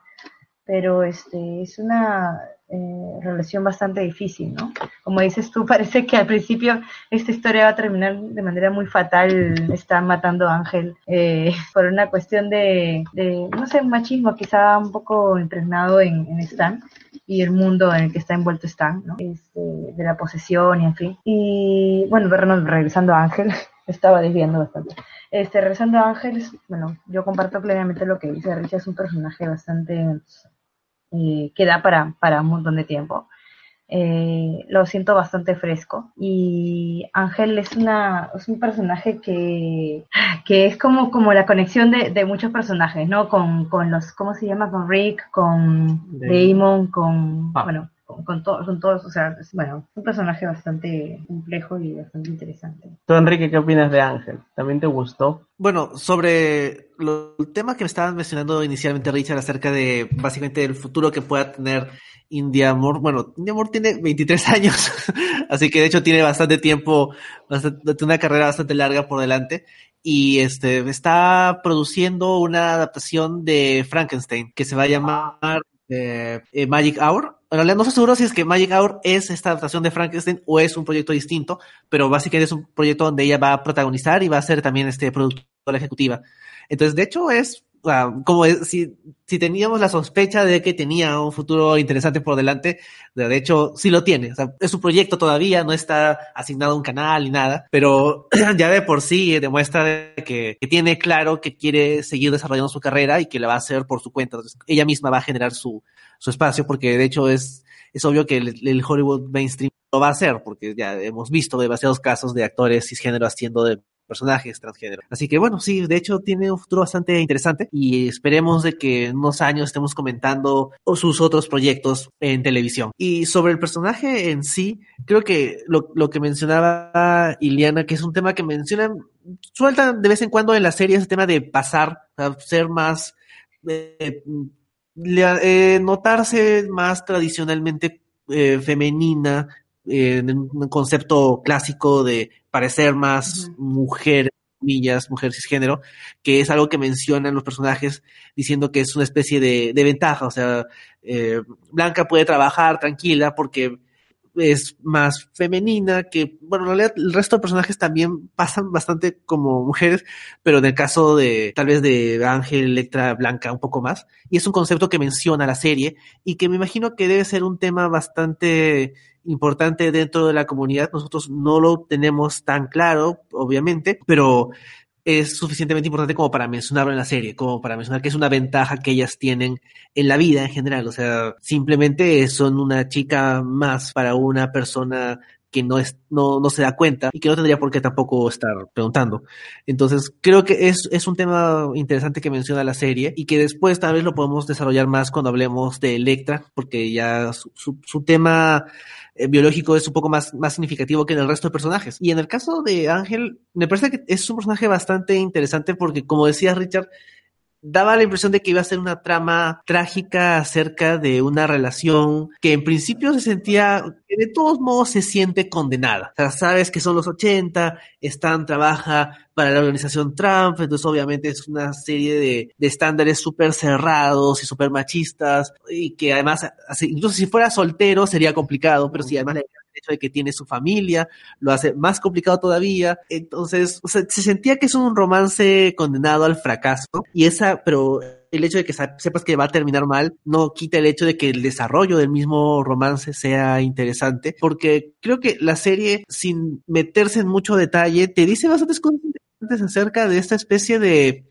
fetichización que tiene el personaje de Stan respecto a Ángel que tal vez es un poco más desagradable en el lado de la pareja de Electra. El tipo es mucho más malo, en cambio Stan es como que uh, sí la quiere y todo eso, pero igual se siente un poquito esta, esta, él le dice, o sea, le dice que él siente que toda esta vida suburbana es súper falsa, es, todo es mentira y que en realidad, a pesar de que él es parte de la sociedad mainstream, él es el que vive una mentira y que en contraste Ángel es quien vive una vida real de ser quien ella es, que suena muy bonito, pero también se siente como que fantasía suburbana de quiero escapar de los de las cadenas de la vida suburbana e irme con alguien que es más real, que también es un poquito fetichesco, y que, por ejemplo, lo que siempre se critica a estas películas de tipo triste que se enamora de chica que es súper feliz, que simplemente es como que esta chica no es un personaje, es simplemente una herramienta narrativa para que el tipo triste deje de estar triste. Y, creo que en la serie, al haberlo mencionado y al enfocar la historia en, en Ángel, subvierte este tipo de narrativas de lo que suele llamarse como Manic Pixie Dream Girl, que si esta serie hecha hace 10 años se hubiera enfocado en Stan y cómo Ángel le cambiaba la vida, le alegraba, le llenaba de colores la vida, pero afortunadamente no es eso, Pose. Pose se enfoca en Ángel y en cómo se siente ella y también le da su espacio a Stan. O sea, la serie es más o menos balanceada. Y al final, cuando ella le dice no y le explica por qué, todo se siente súper claro y todo tiene sentido y es como que sí, esa es la decisión correcta, estás haciendo muy bien Ángel en dejar a este tipo que sin ser particularmente malo, tampoco es que sea como que lo correcto que siga en esta relación. Claro, lo que usualmente se espera en ese tipo de historias de Romeo y Julieta es que ambos digan que sí y Ángel que es supuestamente la subordinada por ser mujer y por ser trans pues diga que sí pero claro, le dijo que no, y ahí te demuestra, eh, te demuestra Pose, ¿no? vamos a llamarlo el empoderamiento de la mujer, ¿no? La puede tomar la mujer trans, la mujer en general, la mujer en general. O sea, mujer, mujer yo, mujer ángel, y eso también lo rescato, ¿no? Hay una serie de reivindicaciones, mini reivindicaciones en, toda la serie que, vale la pena destacar, ¿no? O sea, le dijo no y, ya. Y a pesar de que, le había dado un departamento y cosas materiales y superficiales, y que ella estaba en la pobreza y apenas sobrevivía con sus cachuelos de, la prostitución y de estos cuartos, como se llama, escaparates, escaparates eh, ella dijo que no, porque ella prefería a su familia verdadera, que era la, casa evangelista, ¿no? con Blanca y Rick y, y, y los demás. Sí, o sea, es interesante porque, como lo han dicho bien, o sea, hace 10 años la serie hubiera contado otra cosa narrativamente. O sea, ya no solo estamos hablando de una serie con personajes distintos, actores y actrices distintas, sino con líneas narrativas distintas. Ya no es la mujer que cambia y mejora la vida del hombre triste, sino la mujer la que no solo es protagonista narrativamente, sino la que decide. Y que no necesita de un hombre. Claro, y que no necesita del hombre. Entonces, me parece interesante y que justifica un poco la presencia de Stan y de Patty, que a mí me pareció el link más débil de la serie. Si bien cierto, los actores blancos son los actores más conocidos de, de la serie y tenían que estar ahí tal vez. Me parece un poco o sea, lo, lo, que está relacionado a Ángel bien, pero por ejemplo, cada vez que había una escena entre Stan y Patty yo me aburría mucho. A mí James Van Der Beek me parece muy bueno, increíblemente como esta especie de Donald Trump chiquito, pero me parece que interesante y como experimento y ya está, ¿no? No, no, no, no quería ver, yo quería ver más de Electra, más de, más de la casa evangelista, más de la casa, este, ¿cómo se llama la casa principal? Ah, eh, la abundancia. La casa de la abundancia, y no tanto de lo que pasaba en el mundo de Trump, porque ya ese era un poquito Mr. Robot, lo que le hemos criticado a Mr. Robot hace unos años de que está criticando la sociedad actual in your face y este tipo tiene el pelo de Trump y todos son machistas y cocainómanos y bueno, eso yo lo sé, o sea, tengo que ver las noticias, ¿no? Entonces como que ya está bien, pero tal vez deberían prescindir un poco de ellos en el siguiente año, ¿no? Sí, de hecho yo sospecho, yo, espero que la última escena que tiene Ángel con Stan es la despedida de esa trama y ya él como que se va a vivir su vida divorciado y ahí acaba todo fácil de acá a dos temporadas puede tener un cameo, no sé, pero es una trama que ya se agotó. O sea, ya hemos visto la de el tipo eh, blanco que de suburbano que se intenta entrar a este mundo y no le gusta, le sorprende y le lo rechaza. Creo que yo creía que su despedida iba a ser esa escena en que va con ella al bol y luego como que se va y, ella regresa al departamento y está todo vacío. Yo que ya se fue, pues ya para qué vamos a tener que ver a este tipo. Eh, ya quedó claro de que no, no le gusta el mundo de, del ballroom y ya está fuera. Entonces, ya después de una despedida un poquito más, más, más interesante, que le dejaba la chance a Ángel de ser quien lo dejaba, pero yo también siento que es una trama que ahí se agota y con eso es, ha sido suficiente. Sí, a pesar que James Van Der Beek está muy gracioso como Donald Trump chiquito, pero ya, yo sigo impresionado siempre que, que Ryan Murphy, qué bien que castea, o sea, si tú me decías hace unos años que Darren Criss y que James Van Der Beek iban a estar protagonizando sus, sus, sus, proyectos más, más importantes del año, te decía, no, estás bromeando, pero el tipo tiene ojo para darle además el papel adecuado, ¿no? Y, y ya ni hablar de las actrices trans, que, que eso, es ojo para castear gente, no simplemente que hay que, y que las trae en televisión, ¿no? Entonces, yo creo que es importante siempre resaltar a Ryan Murphy como un productor completo, que no solo sabe la historia que contar, cómo contarla, cómo aguantarse o rodearse de gente que lo controle un poco, como la American Crime Story, sino además el casting, que es una pieza fundamental de la televisión que no siempre funciona. Y finalmente, de la otra protagonista de la serie es Electra, Electra Abundancia, que es interpretada por Dominic Jackson, y que, como ya hemos ido referenciando, es la madre de eh, Blanca y es probablemente el personaje más, el más malo del grupo. Si bien Blanca, sí hemos dicho que es el corazón. Malo de maldad. Es, mala. es, muy mala. Pero es mala, yo, yo discrepo con eso. ¿ah? No sé si me va a poder permitir ahorita o más tarde, pero yo no sé si es mala, mala. Es que yo creo que, a ver, a ver, yo, yo creo que por ahí que se justifica su soledad. Su soledad. O sea, Electra es un personaje que se siente muy sola. Pero eh, es que no es solo un malo justificado, porque también hay malos con justificación. O sea, Gus Fring en Breaking Bad y Walter White son malos y están justificados, pero Electra no solo está justificada su maldad, sino que dentro de su comportamiento natural me parece que no es mala. Me parece bueno, es que quizás se puede confundir. Me parece que es más un tipo, lo, el, el, el, pelado de Whiplash, o sea, es una madre recta que es dura, porque las circunstancias son duras, porque ella es una reina glamorosa ella quiere ganar, de, quiere de, la pose, pero ella no, no está ciega de que atrás la gente se está muriendo y si no te mueres estás despidiéndote de alguien que se está muriendo día a día en un hospital que nadie va. Entonces, yo creo que la dureza que ella infringe en su casa, esa ferocidad que ella mete, no es solo para ganar trofeos, es para volverte alguien maduro. Y claro, el tema que como ella no lo ve y no sabe un poco cómo este, oxigenar esa dureza, sus hijas terminan saliendo ahora sí malas, malas. Las que sí me parecen malas, malas son las de ferocidad, que son producto de la crianza de Estaba criando cuervos. Claro, entonces ahí me parece que hay un problema de crianza, pero yo no calificaría esto como mala, ella, Ella se da cuenta al final. Ah, el arco que tiene es muy interesante. estaba criando cuervos, al final creo que fue la el último capítulo del sí, en el que les dijo, yo he criado malos, malos Sí, sí. Y yo soy consciente. Y por eso a mí me parece, y ahorita vuelvo a ti, Enrique, pero me parece que tengo que decirlo que el arco que tiene Electra me parece uno de los mejores arcos del año, o sea, como persona. El tránsito que hace de Electra del capítulo 1 al capítulo 10, sí, me es el personaje que más ha evolucionado, creo yo. Sí, yo o sea, sí, a mí me parece que es mala porque es súper dura y egoísta y todo porque contrasta con Blanca, que claro, no todo el mundo puede ser un corazón como ella, pero por lo menos en las escenas del presente la vemos mucho más así de yo hemos robado plata para la familia, pero en realidad la plata es para mí. Y por más que sea, es, o sea, como que las engañó a sus hijas. Sí. Tú lleves la plata a tu casa y tu mamá se lo gaste en algo que es bueno para ella, pero es como que, pero esto era para todos, ¿no? Pero el personaje evoluciona bastante. Y además, o sea, el hecho de que las cosas que le que hace o que le pasan te hacen reflexionar también en otro nivel. O sea, el personaje no cuenta la misma historia que Blanca o que Ángel, porque su drama, o sea, como es una un rato, eh, Blanca reconoce que ella hizo mucho para la comunidad en un inicio y ahora que ella quiere pasar al siguiente, digamos que al siguiente estadio de su identidad transgénero, que implica ya una operación, ese es un tema que no se trata con los demás personajes.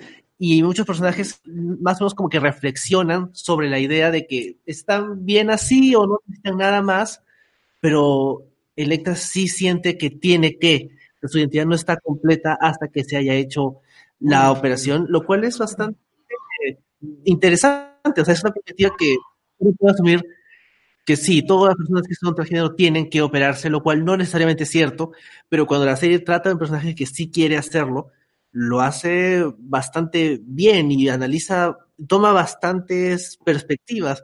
Por ejemplo, su pareja no quiere que se opere por una cuestión mucho más desagradable y hasta fetichista, o por ejemplo, más como que no, no le dan tanta atención, pero sí ves que Electra lo necesita, es algo que ella quiere y eso es algo que la humaniza bastante. Porque creo que en ese punto la habíamos visto en un modo mucho más ah, de competencia, de fastidiar a Blanca, o de ser pesada con sus hijos, pero ahí ya la vemos con una humanidad completa. Ojo que no hay que asumir que todas las chicas trans quieren ser transexuales o, o, o sea, no todas quieren operarse. Por otro lado, sí, o sea, el estatus de, de Electra, eh, o sea, quiere cambiarlo desde hace mucho tiempo. O sea, se la ve a Electra tapándose con cinta adhesiva o con cosas, eh, ¿no? Eh, eh, este, el pene, entonces se siente, siente que no es su, siente que esa parte de su cuerpo no es, o no debería estar ahí. Y claro, ese cambio lo ha venido aplazando, no sé si tanto por dinero, sino más bien porque, claro, el, el hombre que, que prácticamente la mantenía, que la mantenía en realidad. El hombre que mantenía a ella y a la casa también, su sugar daddy, este, no quería, no sé si por una cuestión de fetichismo o porque el hombre, bueno, es que la sexualidad es tan compleja, este, chicos, que, no, en serio, no, no, no sé si reducirlo a un fetichismo, no un capricho, yo creo que de repente simplemente, bueno, el hombre eh, nada, le gusta las chicas, las chicas trans, transgénero, que, que siguen manteniendo su miembro masculino. Este, pero claro, entonces ahí ves a una Electra que primero la ve subordinada y con miedo a sentirse, con miedo a estar sola. Dice, yo no voy a estar sola, yo jamás voy a estar sola. Entonces, pero de pronto, bueno, toma esta decisión y al final no le importa lo que el hombre, lo que el hombre diga, le importa lo que ella quiere, ¿no? Es, es este versus de su satisfacción personal versus su atractivo, ¿no? Porque inclusive después comienza a buscar otros sugar, sugar daddies y se entrevista con este tipo eh, que, que, le gusta el, ¿cómo se llama? El shower, creo. Sí, que le orine encima. que, le, que le orine encima. Este, y le dice que ya, ya, ya no es, ya no tiene, ¿no? Es chica, chica, ¿no? O sea, en términos mmm, biológicos o de cuerpo, físicos, está.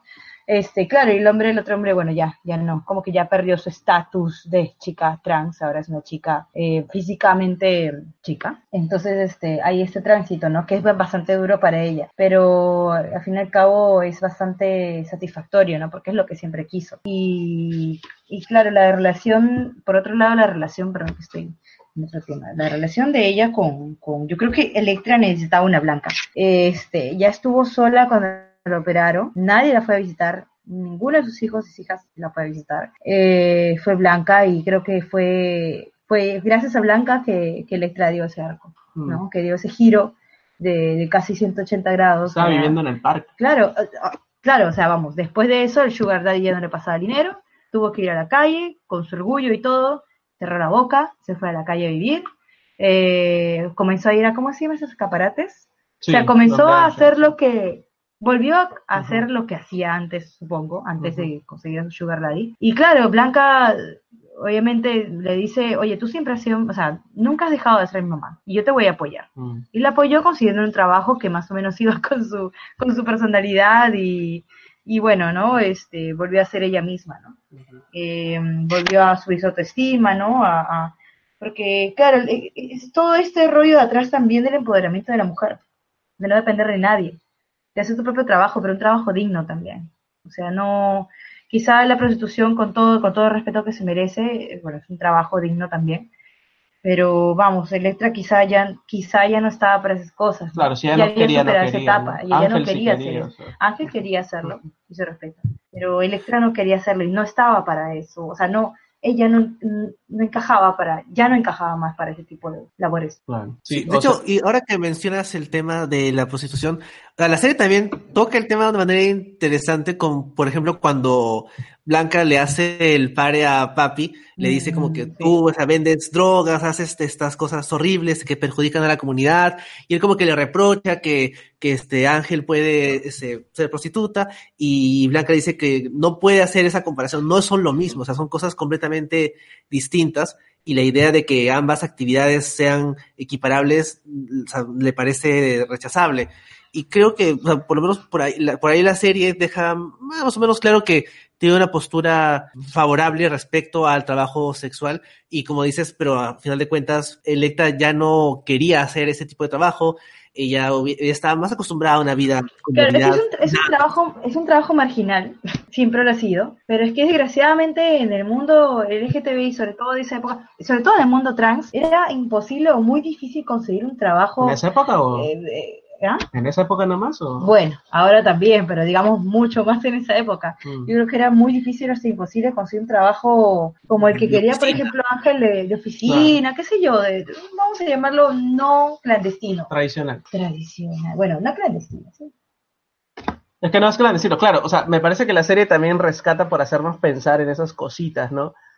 Yo, en mi ignorancia, gracias a Transparent y todo lo que hizo Jill Soloway con los guionistas, las guionistas y Jeffrey Tambor, que ahora, bueno, está bien que lo hayan sacado, pero fue parte del show un tiempo, aprendí un poco qué era esto del trans, de ser trans, de sentirse, la orientación, de que una cosa es cómo te sientes, otra cosa es la atracción sexual que puede hacer. Eh, yo en mi ignorancia no sabía eso, ¿no? que un trans podía ser gay, podía ser hetero, etcétera, ¿no? como un cis que puede ser gay, puede ser hetero. Eso fue hace seis años ya, me parece que Transparent se estrenó, este año no había temporada, con todo lo Jeffrey Tambor la serie se ha tambaleado bastante. Y ahora 2008, 2018 viene Pose a ofrecernos nuevos, nuevas perspectivas detrás de cámaras, delante de ellas y nuevos temas que pensar. Y me gusta que la serie no solo hable de de, de los temas tradicionales, un poco como por ejemplo el, el SIDA, o por ejemplo, este, la, el sentir, el, la identificación, la identidad, sino que se vaya a temas como, por ejemplo, el tema laboral, que está tocado de manera justa, ¿no? Con todo el tema de Electra y cómo no podía conseguir trabajo,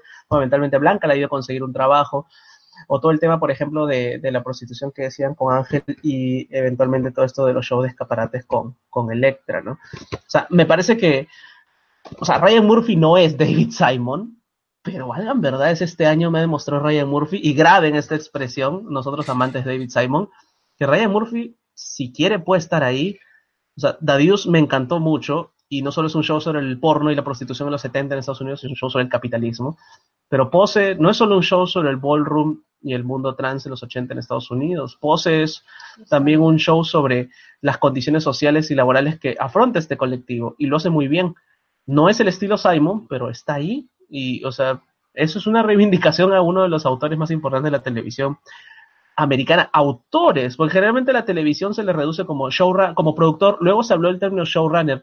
Yo creo que ya estamos para hablar de autores, de un David Simon, de un Vince Gilligan, de un Ryan Murphy, de una Shonda Rhimes, que impregnan su estilo y lo que quieren decir a sus series, sin importar si es una serie sobre unos niños en un coro de una secundaria americana o sobre los trans en los 80 en Estados Unidos. Y eso es muy importante. Y lo hace a través de personajes y actores como los que tienes acá, ¿no? Y bueno, eso ya me estaba yendo mucho, pero Electra me encantó, Dominic Jackson es fenomenal, es una one-liner excepcional como todas las que amo en la serie. O sea, one-liner le hace a los que te devuelven una frase y un insulto en medio segundo. O sea, sus hijas le insultaban cinco minutos y ella con dos frases te, te, demolía. O sea, es lo que hacían, ¿no? Este, lo que es en, en toda serie hay un, hay un one-liner. Personaje con personalidad. Con personalidad. Y otra vez yo rescato lo de su arco, porque el arco de, de Electra, el arco está a lo largo de toda la temporada, pero es el último capítulo donde se centra bastante en ella, en su tránsito de la mala mala a ser un poco la, el apoyo de Blanca y pertenecer a su casa y lo hacen en un capítulo, eso es bien atrevido. Y hacer eso narrativamente y que no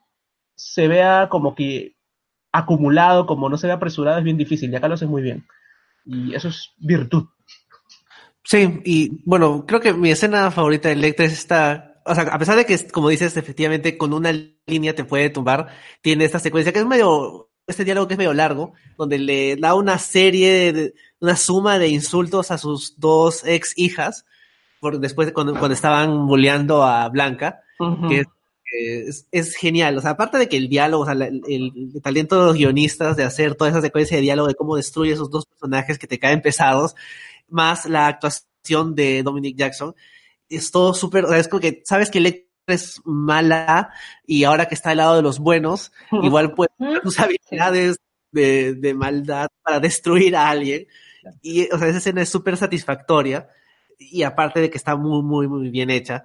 y es es súper memorable. en general, creo que este tipo de personajes son los que uno se lleva más. hemos reconocido a, a, Blanca y Ángel, pero creo que Electra te queda más porque es se gana ese espacio con su personalidad.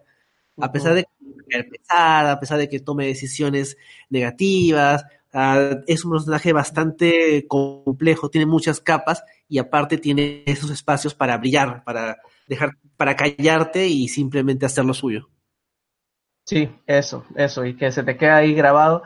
Bueno, hemos hablado de las tres principales. Ojalá que los premios los reconozcan. Yo dudo mucho, la verdad, porque me encantaría ver a Lemmy nominando, atreviéndose a nominar a una actriz trans en mejor actriz o mejor actriz de reparto, pero cualquiera de estas tres lo merecería. Vamos a ver si el próximo año, cuando Pose ya participe el Emmy, pueda lograrlo, ¿no? Sí, creo que el único problema es que es al otro año, o sea, se siente tan lejos que podría pasar de que simplemente por el paso del tiempo termine siendo menos considerada.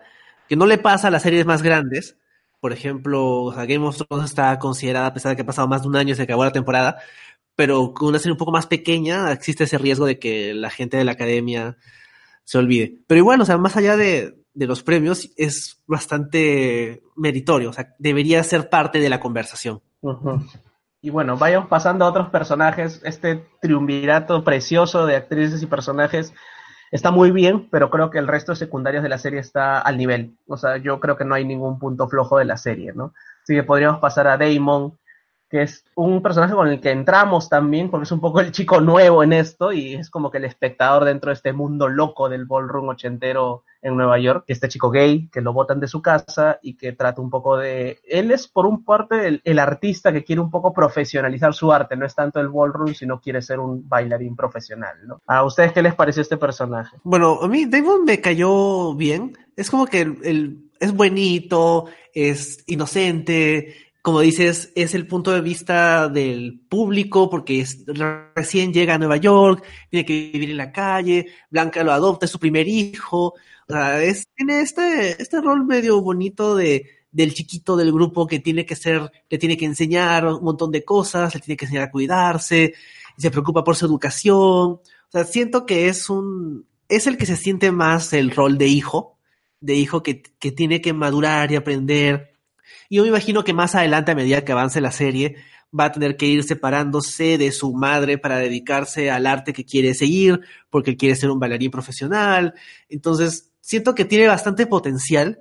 Tal vez esta temporada siento que una vez de que ya se ha establecido como el hijo y de que su trama es más una trama de su relación con, con su novio, con Ricky, que técnicamente sería su hermano, por ser parte de la misma familia, es, es, es bonito, pero tal vez siento que podría explotarse más. Siento que cuando llega ese drama de me voy de gira o me quedo estudiando, que ah, tal vez o su historia va a ir más del lado de su carrera y de cómo su madre quiere que se dedique a su carrera y cómo él tal vez en algún momento va a querer priorizar otros aspectos de su vida que me parece que es una trama interesante y que podría desarrollarse a medida que avancen las temporadas. Damon es un chico que, que, que, está como entre dos tipos de madurez, ¿no? La madurez como hijo, ¿no? Como alguien que eh, pues tiene que seguir reglas, ¿no? De, de llegar temprano a casa, de ordenar el cuarto, de cocinar y esas cosas. Y también la madurez de, de ser gay, sea, por ejemplo, cuando tiene relaciones, bueno, para esto es un chico que nunca había tenido relaciones sexuales con nadie y las tiene con, con, Rick, ¿no? Bueno, como dice Richard, bueno, como dices, es su hermano en, la, familia, pero bueno, ese se convierte luego en su hermano. Eh, pero sí, tiene relaciones con él y claro, como que se protegen, que por ahí no, entonces, claro, él tiene, él tiene una gripe súper fuerte y entonces eh, Blanca se asusta pensando que era, que era, que era VIH y ahí es que le enseña más o menos cómo protegerse, oye, te protegiste, esto, ¿no? O sea, enseñar a ser, a ser un gay responsable, ¿no? Sobre todo en esa época que, que poco se sabía del VIH, y siendo un, tema que si bien se, se trata de manera, eh, ¿cómo se dice esto? Eh, no, no tabú, sino, no se trata a lo largo de toda la serie, sino como que sale, sale a veces, ¿no? De manera intermitente, sobre todo la parte final, cuando, cuando se hacen el examen todos, ¿no? Cuando se hacen el examen Damon, Rick, eh, Papi, y, ajá, y Preytel, ¿no? Y se hacen todos el examen y bueno, la cosa se torna un poquito más trágica, ¿no? Felizmente los chicos, los más chicos no, no, salen con VIH. Pero digamos, está doble, doble proceso de maduración, ¿no? Que tiene que, que tiene que asumir Damon, ¿no?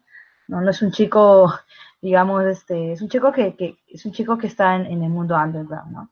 Y claro, esta lucha de, de ser bailarín profesional, seguir en el ball, porque porque su mundo también le encanta, se siente el mismo, este, es esta, esta lucha y parte de su maduración también, ¿no? De tomarse en serio las cosas, ¿no? Él, siempre quería ser bailarín, eh, tiene una profesora que felizmente eh, lo apoya en todo sentido, eh, ¿no? Sabe que es gay y todo y que quiere, quiere triunfar, porque de hecho hay, hay una, una, historia con, con, un alumno antiguo suyo, ah, que, ¿no? que, que, muere de SIDA.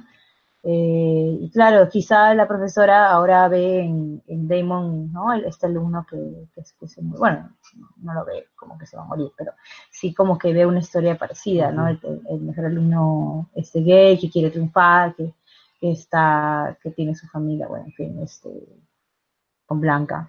Y claro, este Damon es un personaje en proceso de maduración, que es un personaje bastante integral, eh, bastante, ¿cómo se dice esto? Familia, porque cuando a papi, claro, ellos todos, todos ellos sabían que papi, papi se dedicaba a las drogas, a traficar. traficar drogas, perdón. Pero claro, nadie habla porque son sus hermanos. Mm. Y, los que tenemos hermanos sabemos bien que lo que hace el hermano, pues cómplice, ¿no? O sea, no, no se dice nada a los papás. Claro que eso es una cosa súper fuerte, ¿no? Pero igual, se, se, estapan entre ellos, se protegen y, bueno, ¿no? Este, Damon es una persona bastante leal eh, a sus hermanos, a su familia. Eh, jamás habla mal de su familia y creo que es un personaje bastante en construcción, interesante eh, y bastante entusiasta. Y creo que es como, como el lado, como el puntito, el puntito entusiasta dentro de la familia, ¿no? Sí, porque además yo creo, adelantándome un poco, que, o sea, a ver, no hay que ser futurólogos para saber que Preitel y Blanca no van a llegar vivos al final de la serie. Y, yo creo que el final feliz un poco va, va a descansar en esta segunda generación, que es Ángel como madre y Damon como un bailarín profesional. O sea, Afortunadamente Murphy no es de los que, y menos en esta serie, llenan de miseria la serie, porque esta podría ser bien una serie miserable, donde todos pierden, todos tienen sida, todos se mueren, a Damon lo botan del colegio, qué sé yo. Esta serie no es así. Yo creo que Damon va a labrar su camino, y yo creo que su punto narrativo más interesante está en eso, en la dualidad artística del underground de los ballroom y la profesionalidad del ballet. Y, nos han dado pinceladas esta primera temporada y yo creo que se va a sentar, como tú decías, Enrique, va a tener que alejarse de su madre y de su casa eventualmente y la madre lo va a tener que dejar ir, que es además un, conflicto narrativo eterno en, las películas o las series sobre maternidad, el dejar ir al hijo, por el bien del hijo, porque Damon quiere ser bailarín, evidentemente. Entonces, ahí está el punto interesante con, el personaje, que está muy bien, porque no es el más flashy, el más showy de las tres protagonistas que hemos hablado, y a pesar de eso, te sientes invertido emocionalmente en su camino, en su arco, y quieres ver a él quieres que le vaya bien, ¿no? O sea, es muy duro. Las escenas de rechazo paterno las hemos tenido por parte de Blanca y por parte de Damon, que lo botaron literalmente a patadas de su casa. Y luego ver que acaba la temporada bien posicionado, con un buen puesto, feliz, ¿no? Seguro. Seguro de sí mismo. Por eso decía que la confianza es un gran tema de la serie, es, algo muy bonito de, de, ver. Yo creo que es, es, es eso, ¿no? Es, Ryan Murphy es muy hábil para oxigenarnos dentro de una serie que, como te digo, podría ser bastante miseria y no lo es, ¿no? O sea, no solo están las grandes escenas del ballroom, que están muy bien dirigidas, sino que hay escenas como Damon sintiéndose feliz por lo que ha logrado, lo que está logrando, oyendo al teatro con su novio, algo que su novio se siente como que impactado, o sea, esas escenas chiquitas de, superación personal, profesional, te, te, hacen sentir que estás viendo de verdad un producto que no es solo misery por, que es un término que hemos hablado ya en otra serie este año, ¿no? Que Blanca lo hace sentir seguro y le da la opción de, siempre le dice, o sea, siempre le dice, oye Damon, ¿tú qué quieres? Esto, lo otro. Inclusive cuando creo que ellos, Damon y Rick, eh, se postularon para un, ah, para un videoclip o algo así para un grupo famoso en esa época y con el cual Electra se emociona, este, se postularon, ¿no? Y salieron los dos para bailar en este videoclip, si no me equivoco. Eh, claro, entonces eh, justo coincidió con la noticia de que le iban a dar la beca a Damon para el próximo año, ¿no? para el segundo año. Entonces, claro, al final Blanca, buena madre que es, protectora, pero al mismo tiempo los deja hacer, o sea, no los presiona. Le dice a Damon, mira, tú eliges, ¿quieres esto o lo otro? Y, claro, ¿no? no es una madre castradora, es protectora, pero no es castradora. Mm. Y eso es lo que, lo que, lo que hace que Damon se sienta seguro, como sus demás hijos también. de hecho, me gusta esta idea de que o Blanca sabe cómo, cómo tratarlo, a pesar de que ella no, no ha tenido antes un hijo adolescente, no. Cómo manejar las cosas para que él al final tome la decisión correcta. Y lo que no sé, bueno, he visto comentarios buenos acerca de la forma como plantea su relación con Ricky, porque de hecho es poco común es más común ahora ver relaciones entre hombres gay, pero no es tan común ver relaciones entre hombres gay de color. Y de hecho, el, referente más claro es Moonlight, pero en TV no se me ocurre otro ejemplo. Y es bueno que la relación que tiene Damon y Ricky es relativamente sana, o sea, se pelean al principio, pero luego están juntos. Yo sospecho que el tema de Kira es una fuente potencial de drama porque van a estar separados, pero por lo menos en el contexto de esta temporada 1, es una relación que evoluciona, naturalmente se conocen, se pelean al principio, pero no están juntos y simplemente son una pareja que funciona bien, porque no necesariamente todos los dramas, mejor dicho, todas las historias de relaciones entre hombres gay tienen que tener un, drama trágico. sino pueden ser simplemente, bueno, una pareja que se desarrolla y... Claro, esa naturalidad es muy importante, ¿no? No es solo rescatar, hacer, o sea, en los 90 se hacían historias de personas gays, solo gays. Todo era trágico, todo era sida y este violaciones, claro. o relaciones homosexuales que van mal, como Moonlight. Tenemos que solo irnos hace dos años a la ganadora del Oscar. Y esta relación es súper fresca porque puede ser entre ellos dos chicos gays afro, como puede ser entre dos chicos heterosexuales. Sí. Que es lo que siempre se ha reclamado Hollywood. Los actores negros, salvo Will Smith y Denzel Washington, son casteados para papeles de negros. O sea, por eso Will Smith y Denzel Washington este, destacan mucho porque además ellos han tenido la oportunidad de cruzar y ser casteados en personajes que pueden ser dados a blancos. Entonces hay que normalizar un poco cuando tratamos de otros colectivos en condiciones de vulnerabilidad, ¿no? Si yo toco temas de afro, toco temas de LGTB, no necesariamente quiere decir que van a sufrir. O sea, hay sufrimiento. O sea, yo no voy a ser ciego y decirte que los gays sufrieron en los 80, en los 90 y ahorita. Pero eso no quiere decir que solo sea eso, ¿no? Eso es hacer de verdad una serie integral que te demuestre que, somos putas, somos seres humanos. Yo quiero destacar esto, que la serie es muy humana. O sea, yo, tú me dices, acuérdate una escena de post, tú decías tu escena favorita con, con Electra. Mi escena favorita de post es ellos comiendo un chifa en Navidad y cuando este, Blanca le da el zapatito rojo a, a, Ángel, que es un regalo que, que ella le, le, negaron de chiquita. Esa naturalidad comiendo con pollo ahí agridulce, o sea, me parece de un putamadrismo genial, o sea, de, un, de, de, decirte, esta es la historia de 5, 6, 7 humanos que son familia, ¿no? Más allá del show y del ballroom y más allá de los problemas de la comunidad LGTB, son seres humanos que al final del día comen, sienten, se ríen y son familia, ¿no? Y, eso está muy bien, ¿no? Final de la temporada, que es toda la familia ya más extendida de Blanca, todos comiendo en el restaurante. A, la última, de que le dan a Blanca el premio de la madre del año es toda que ahora es un montón de gente que van a meterse en ese departamentito, pero dices, o sea, está Prater con su novio, está Ricky con Damon, están los nuevos hijos de Blanca, está Electra, es, es una sensación bonita de esto es bastante humano y claro, va a haber drama después, pero tienen este momento de, de normalidad familiar, de vamos a comer y todos juntos y Claro, es una serie sobre la familia también. Sí, pues. Es, familia por ahí dura. Es la familia Ingalls del 2018. bueno, ¿algo más que quieran decir de Damon para pasar al siguiente personaje? Baila bien, o sea. Eso es cierto. Creo que, o sea, literal, son profesionales. sí, debe ser, o, sea, sí, es, es, es, es, un buen bailarín. Se han casteado muy bien. Pero bueno, de página de de Wikipedia dice que desde niño bailaba en varias academias de ballet y de, baile en hasta y ha, tenido una carrera bastante interesante, a pesar de que no es de, TV, pero sí ha, hecho bastantes cosas. Ah, vale. Eh, ah, Ryan Jamal Swain. Vale, es importante mencionarlos también. Y bueno, vayamos a otro personaje importante también para ir cerrando también el podcast que evidentemente iba a ser más largo como siempre en lo que nos trazamos, que es este Preitel, que es interpretado por Bill Porter, ganador del, del Tony, a mejor actor reparto, este, que es, que es tal vez el actor con más pergaminos de la, de la serie, porque tiene mucha experiencia en pantallas y sobre todo en escenarios, ¿no?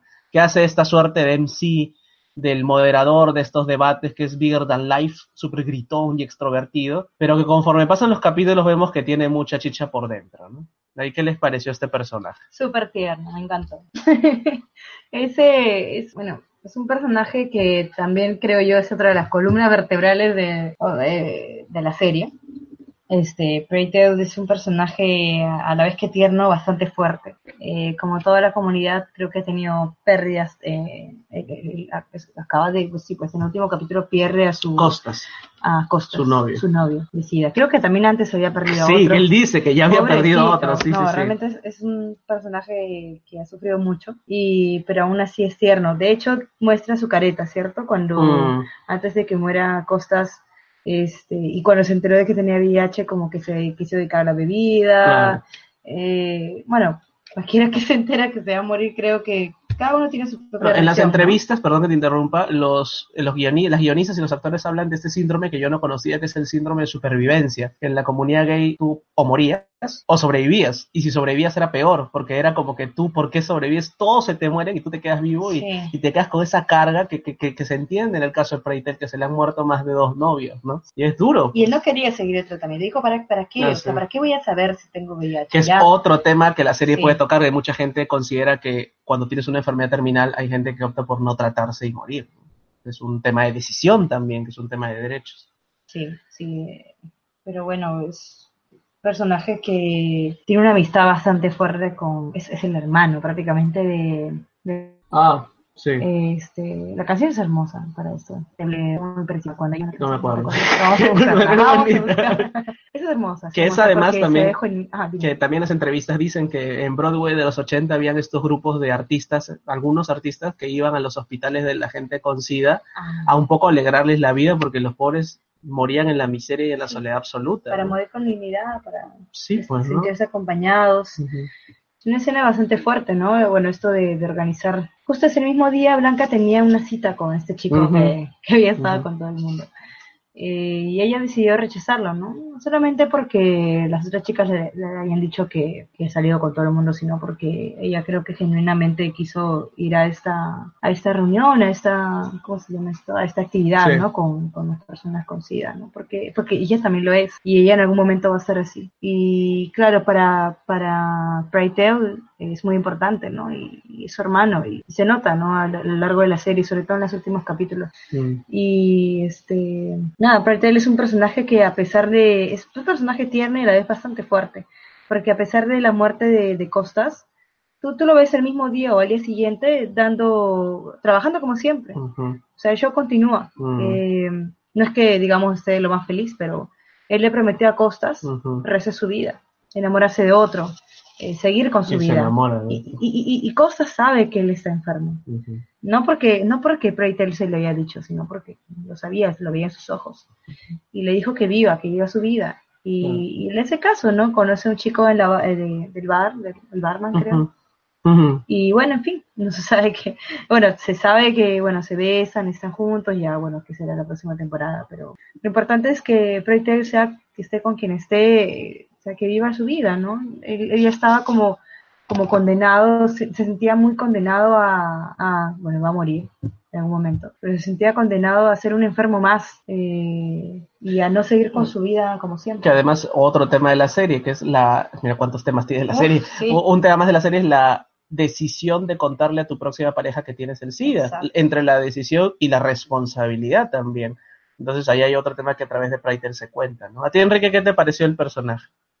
La, la verdad es que me gustó bastante. Yo pensaba que iba a ser simplemente como que el MC de los de los ballrooms y simplemente se iba a quedar ahí en como que una figura graciosa, llamativa, pero que se ahí se agota. Pero a medida que le van dando, eh, primero en su relación con Blanca y luego ya en sus temas personales, le van dando más espacio para desarrollarse y como que romper un poco esa fachada de, del tipo que grita y que motiva y que anima, sino más bien un tipo bastante humano, bastante complejo, que se preocupa por Blanca, que se preocupa por Costas y que luego tiene esa sensación de qué va a hacer ahora él sabiendo que él también tiene VIH y luego cuando intenta rehacer su, su, vida después de que cosas le dice, sigue viviendo, o sea, no, no dejes que, que mi muerte agote tu, tu, espíritu.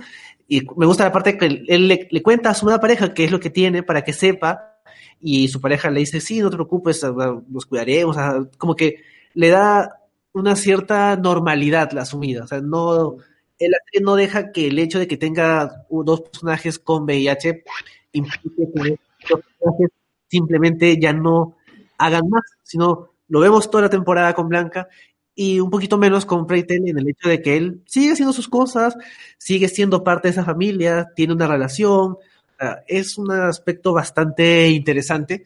Y en general el personaje es bastante llamativo, o sea, la, la parte, como ya habías dicho que la parte de los ballrooms está muy bien dirigida y, o sea, es verdad, toda la secuencia del ballroom, o sea, desde los atuendos de los participantes, lo, los discursos de Freite, la música, el ambiente en general, todo funciona muy bien y en parte una, depende mucho acerca del rol que tiene él dentro del ballroom como el MC de, de esta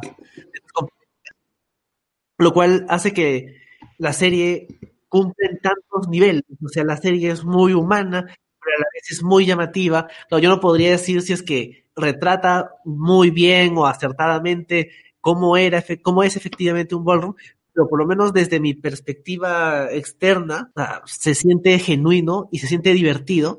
Y creo que eso es una parte significativa del rol que tiene este personaje, además de todo lo que ya han mencionado. Sí, tenía el reto de ponerse los zapatos del conductor de orquesta, que es un papel siempre importante. Me hace acordar al MC de Cabaret, por ejemplo, que es más grande que la vida, pero a la vez tiene estos momentos introspectivos, su conflicto que tiene SIDA, su otro conflicto de que se le están muriendo los, los novios, su conflicto de ser una suerte de figura paterna, porque yo leí en un artículo, ¿no? Blanca es la mamá, pero él es un poco el papá, ¿no? Él es el que junto un poco a los chicos cumple esta suerte de rol paterno ahí. Pero además, sobre todo, me gusta mucho el capítulo que le dedican, que es Love is the Message, que es el capítulo 6, donde él va al hospital, se despide de su novio, hace este espectáculo con, con Blanca, cantan la canción porque no solo es un showcase para Bill Porter que debería ganar el Emmy si logran que ese capítulo lo vean los, los académicos, sino porque además es una muestra de capítulo de personaje, ¿no? siempre reclamo que las series le den capítulo de personaje para justamente dar bidimensionalidad a los personajes, ¿no? Que algunas lo hacen, otras no.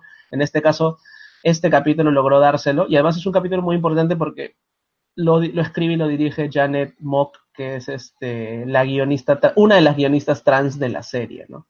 Esa es muy importante. Entonces, una activista trans afroamericana. Entonces, es completo el capítulo, tiene momentos, tiene expresiones. El tipo hace de todo, llora, chupa, grita. Este, sí, es muy expresiva su cara de mi querido Melcochita con Gaspring. Y, y, o sea, es, es, muy bueno el actor, que, bueno, yo no he ido mucho a Broadway, pero seguro ahí alabra su carrera y me gustaría verlo en, en otras cosas, que además este, este personaje es, es el personaje, ¿no? O sea, yo creo que que, que, que es, es, un antes y después de las carreras de todos estos tripos, de estos actores y esas actrices, que este personaje, literalmente cuando los actores dicen es una bendición del cielo este personaje, o sea, mm, acá he entendido en esta serie que estos personajes son bendiciones a los actores, que bueno, sin ellos también no habría personaje, ¿no? Y me ha gustado mucho. Espero que siga evolucionando su, su, su arco ahora con este nuevo novio y bueno, con el tema de la enfermedad, a ver cómo lo, lo asumen, ¿no? Pero, pero me ha encantado. En realidad estoy muy contento con el roster de, de personajes de la serie, ¿no? Son personajes imperfectos, pero son, son geniales. Sí, pues sí, son muy humanos, que es algo muy difícil de lograr, ¿no? A veces tienes un personaje o muy malo, muy bueno, o muy no. atractivo, muy antihéroe, pero... Son planos. Claro, no hay humanidad y acá sí ves humanidad. Personas se equivocan, que aprenden, que se pelean. Y finalmente, y ya con esto creo que yo voy acabando, porque soy muy hablador de la serie, algo que me gusta mucho de la serie es que quema trama. Porque tú pudiste haber tenido el conflicto de Preytel de que se envuelve alcohólico, de que no le dice, que, que, a su novio en lugar de decirle que es, que tiene, que es VIH positivo, no le dice y luego le dice. Eso pudo haberse extendido en, en cinco capítulos. O todo el conflicto de Electra se pudo haber extendido por media temporada. Estos lo hacen en un capítulo. Y agradecer eso, que alguien haga eso, porque en esta... En este Sin parecer tan... Forzado, tan imprevisto, forzado. claro. O sea, acá lo hacen bien ordenado y, y digerible, ¿no? Entonces, eso es, eso es rescato de los guionistas. Y eso es. Así es. Sí, sí, o sea, yo también siento que, como decía, son ocho episodios. Son un poco largos los episodios, sí, pero tienen un flujo suficientemente interesante como para que no sientas esos ocho episodios como que o que se pasaron muy rápido, o que son muy cargados, o que no acaban las historias. Creo que el único problema con alguna trama que hemos mencionado es el tema del bar, que es simplemente una trama que se agotó, pero tal vez pueden retomar. Y creo que es una serie que cumple muy bien esa idea de vamos a contar una historia, vamos a darle este espacio a una comunidad que tradicionalmente ha sido maltratada o ignorada o simplemente no considerada para los productos en medio mainstream.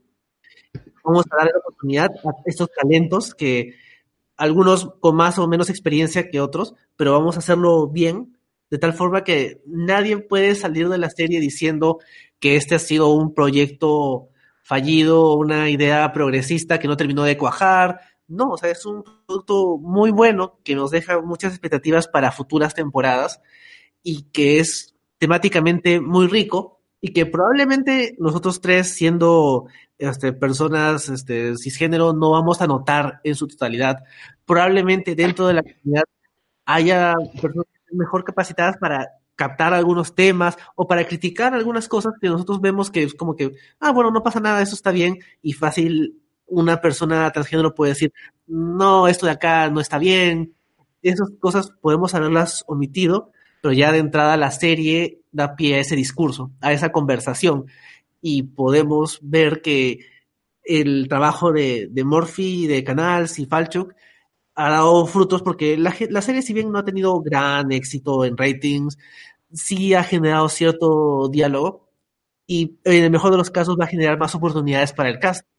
Tal vez algunos con Ryan Murphy en otros proyectos, por ejemplo, Billy Porter va a salir en la siguiente temporada de American Horror Story, o tal vez ya en proyectos propios, como lo que mencionaba acerca de India Moore. Entonces, creo que la serie es un éxito en todos los niveles a los que en los que estaba buscando ese lugar. O sea, ese éxito lo ha alcanzado en, en varios niveles y eso es notable porque no siempre ocurre así con una serie.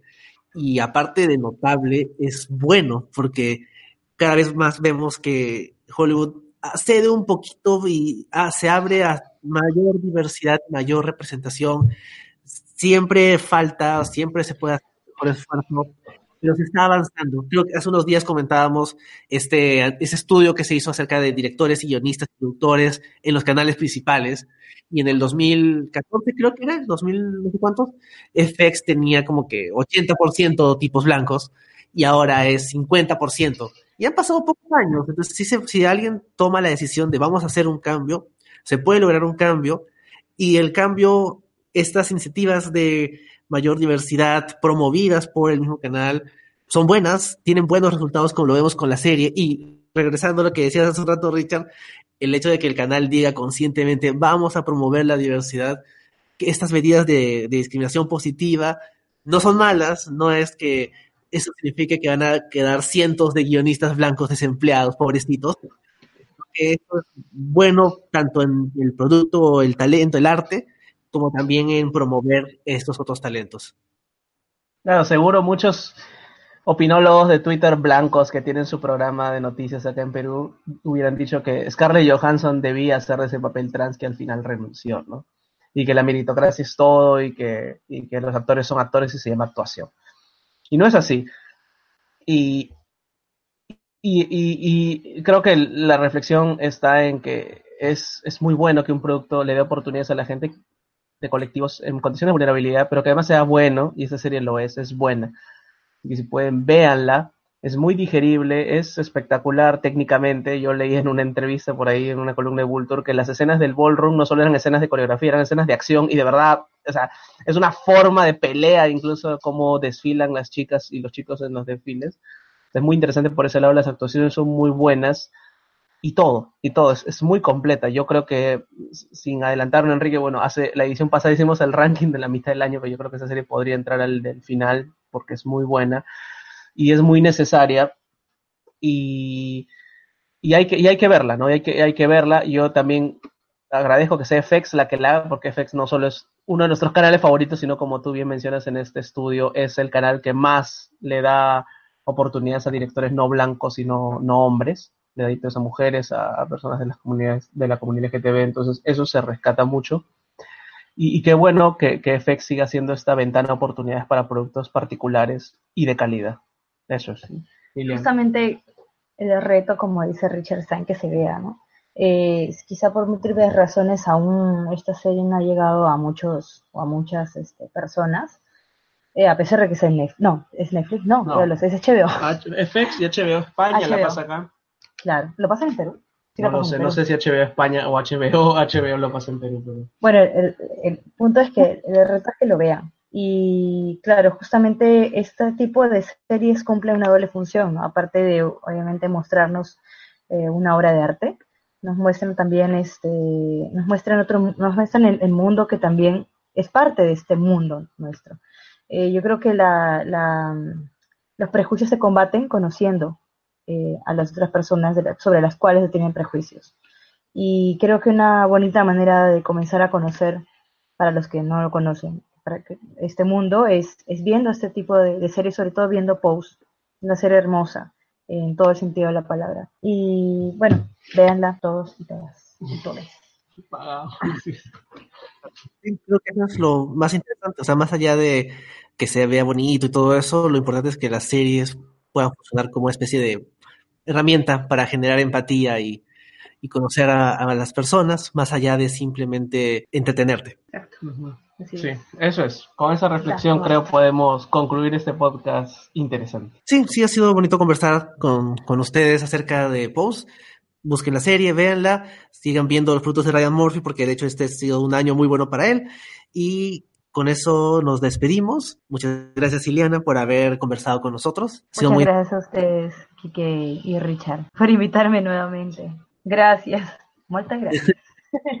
y bueno, Richard, ¿algo más que quieras decir? Y bueno, vamos a seguir viendo series porque estamos este mecanismo de default de una vez por semana de hace tiempo, así que ya Sharped Objects creo que ya está, ya faltan pocos capítulos y estrenan algunas series interesantes como Jack Ryan, ya estrenaron Castle Rock me parece también y seguro van a, van a vamos a tener muchas más series para ver, así que ya, ya estrenó Peter Call Sol, ya está en su primer capítulo, entonces nunca va a parar de ver series y sobre todo en esta época del año ya terminando el verano europeo, el invierno sudamericano ya empiezan a, a nacer muchas más series de, que van en la época, en la búsqueda del prestigio, ¿no? Series que regresan o series nuevas que, que siempre nos sorprenden. Sí, pues ya estaremos poniendo las siguientes novedades en el Facebook de Destino al Cable. Como siempre pueden encontrar el podcast en el canal de SoundCloud de Geekeados y en iTunes como el Stream al Cable. Nos pueden encontrar también en la página web de Geekeados en geekeados.com y pueden buscarnos también en Twitter como podcast SMAC.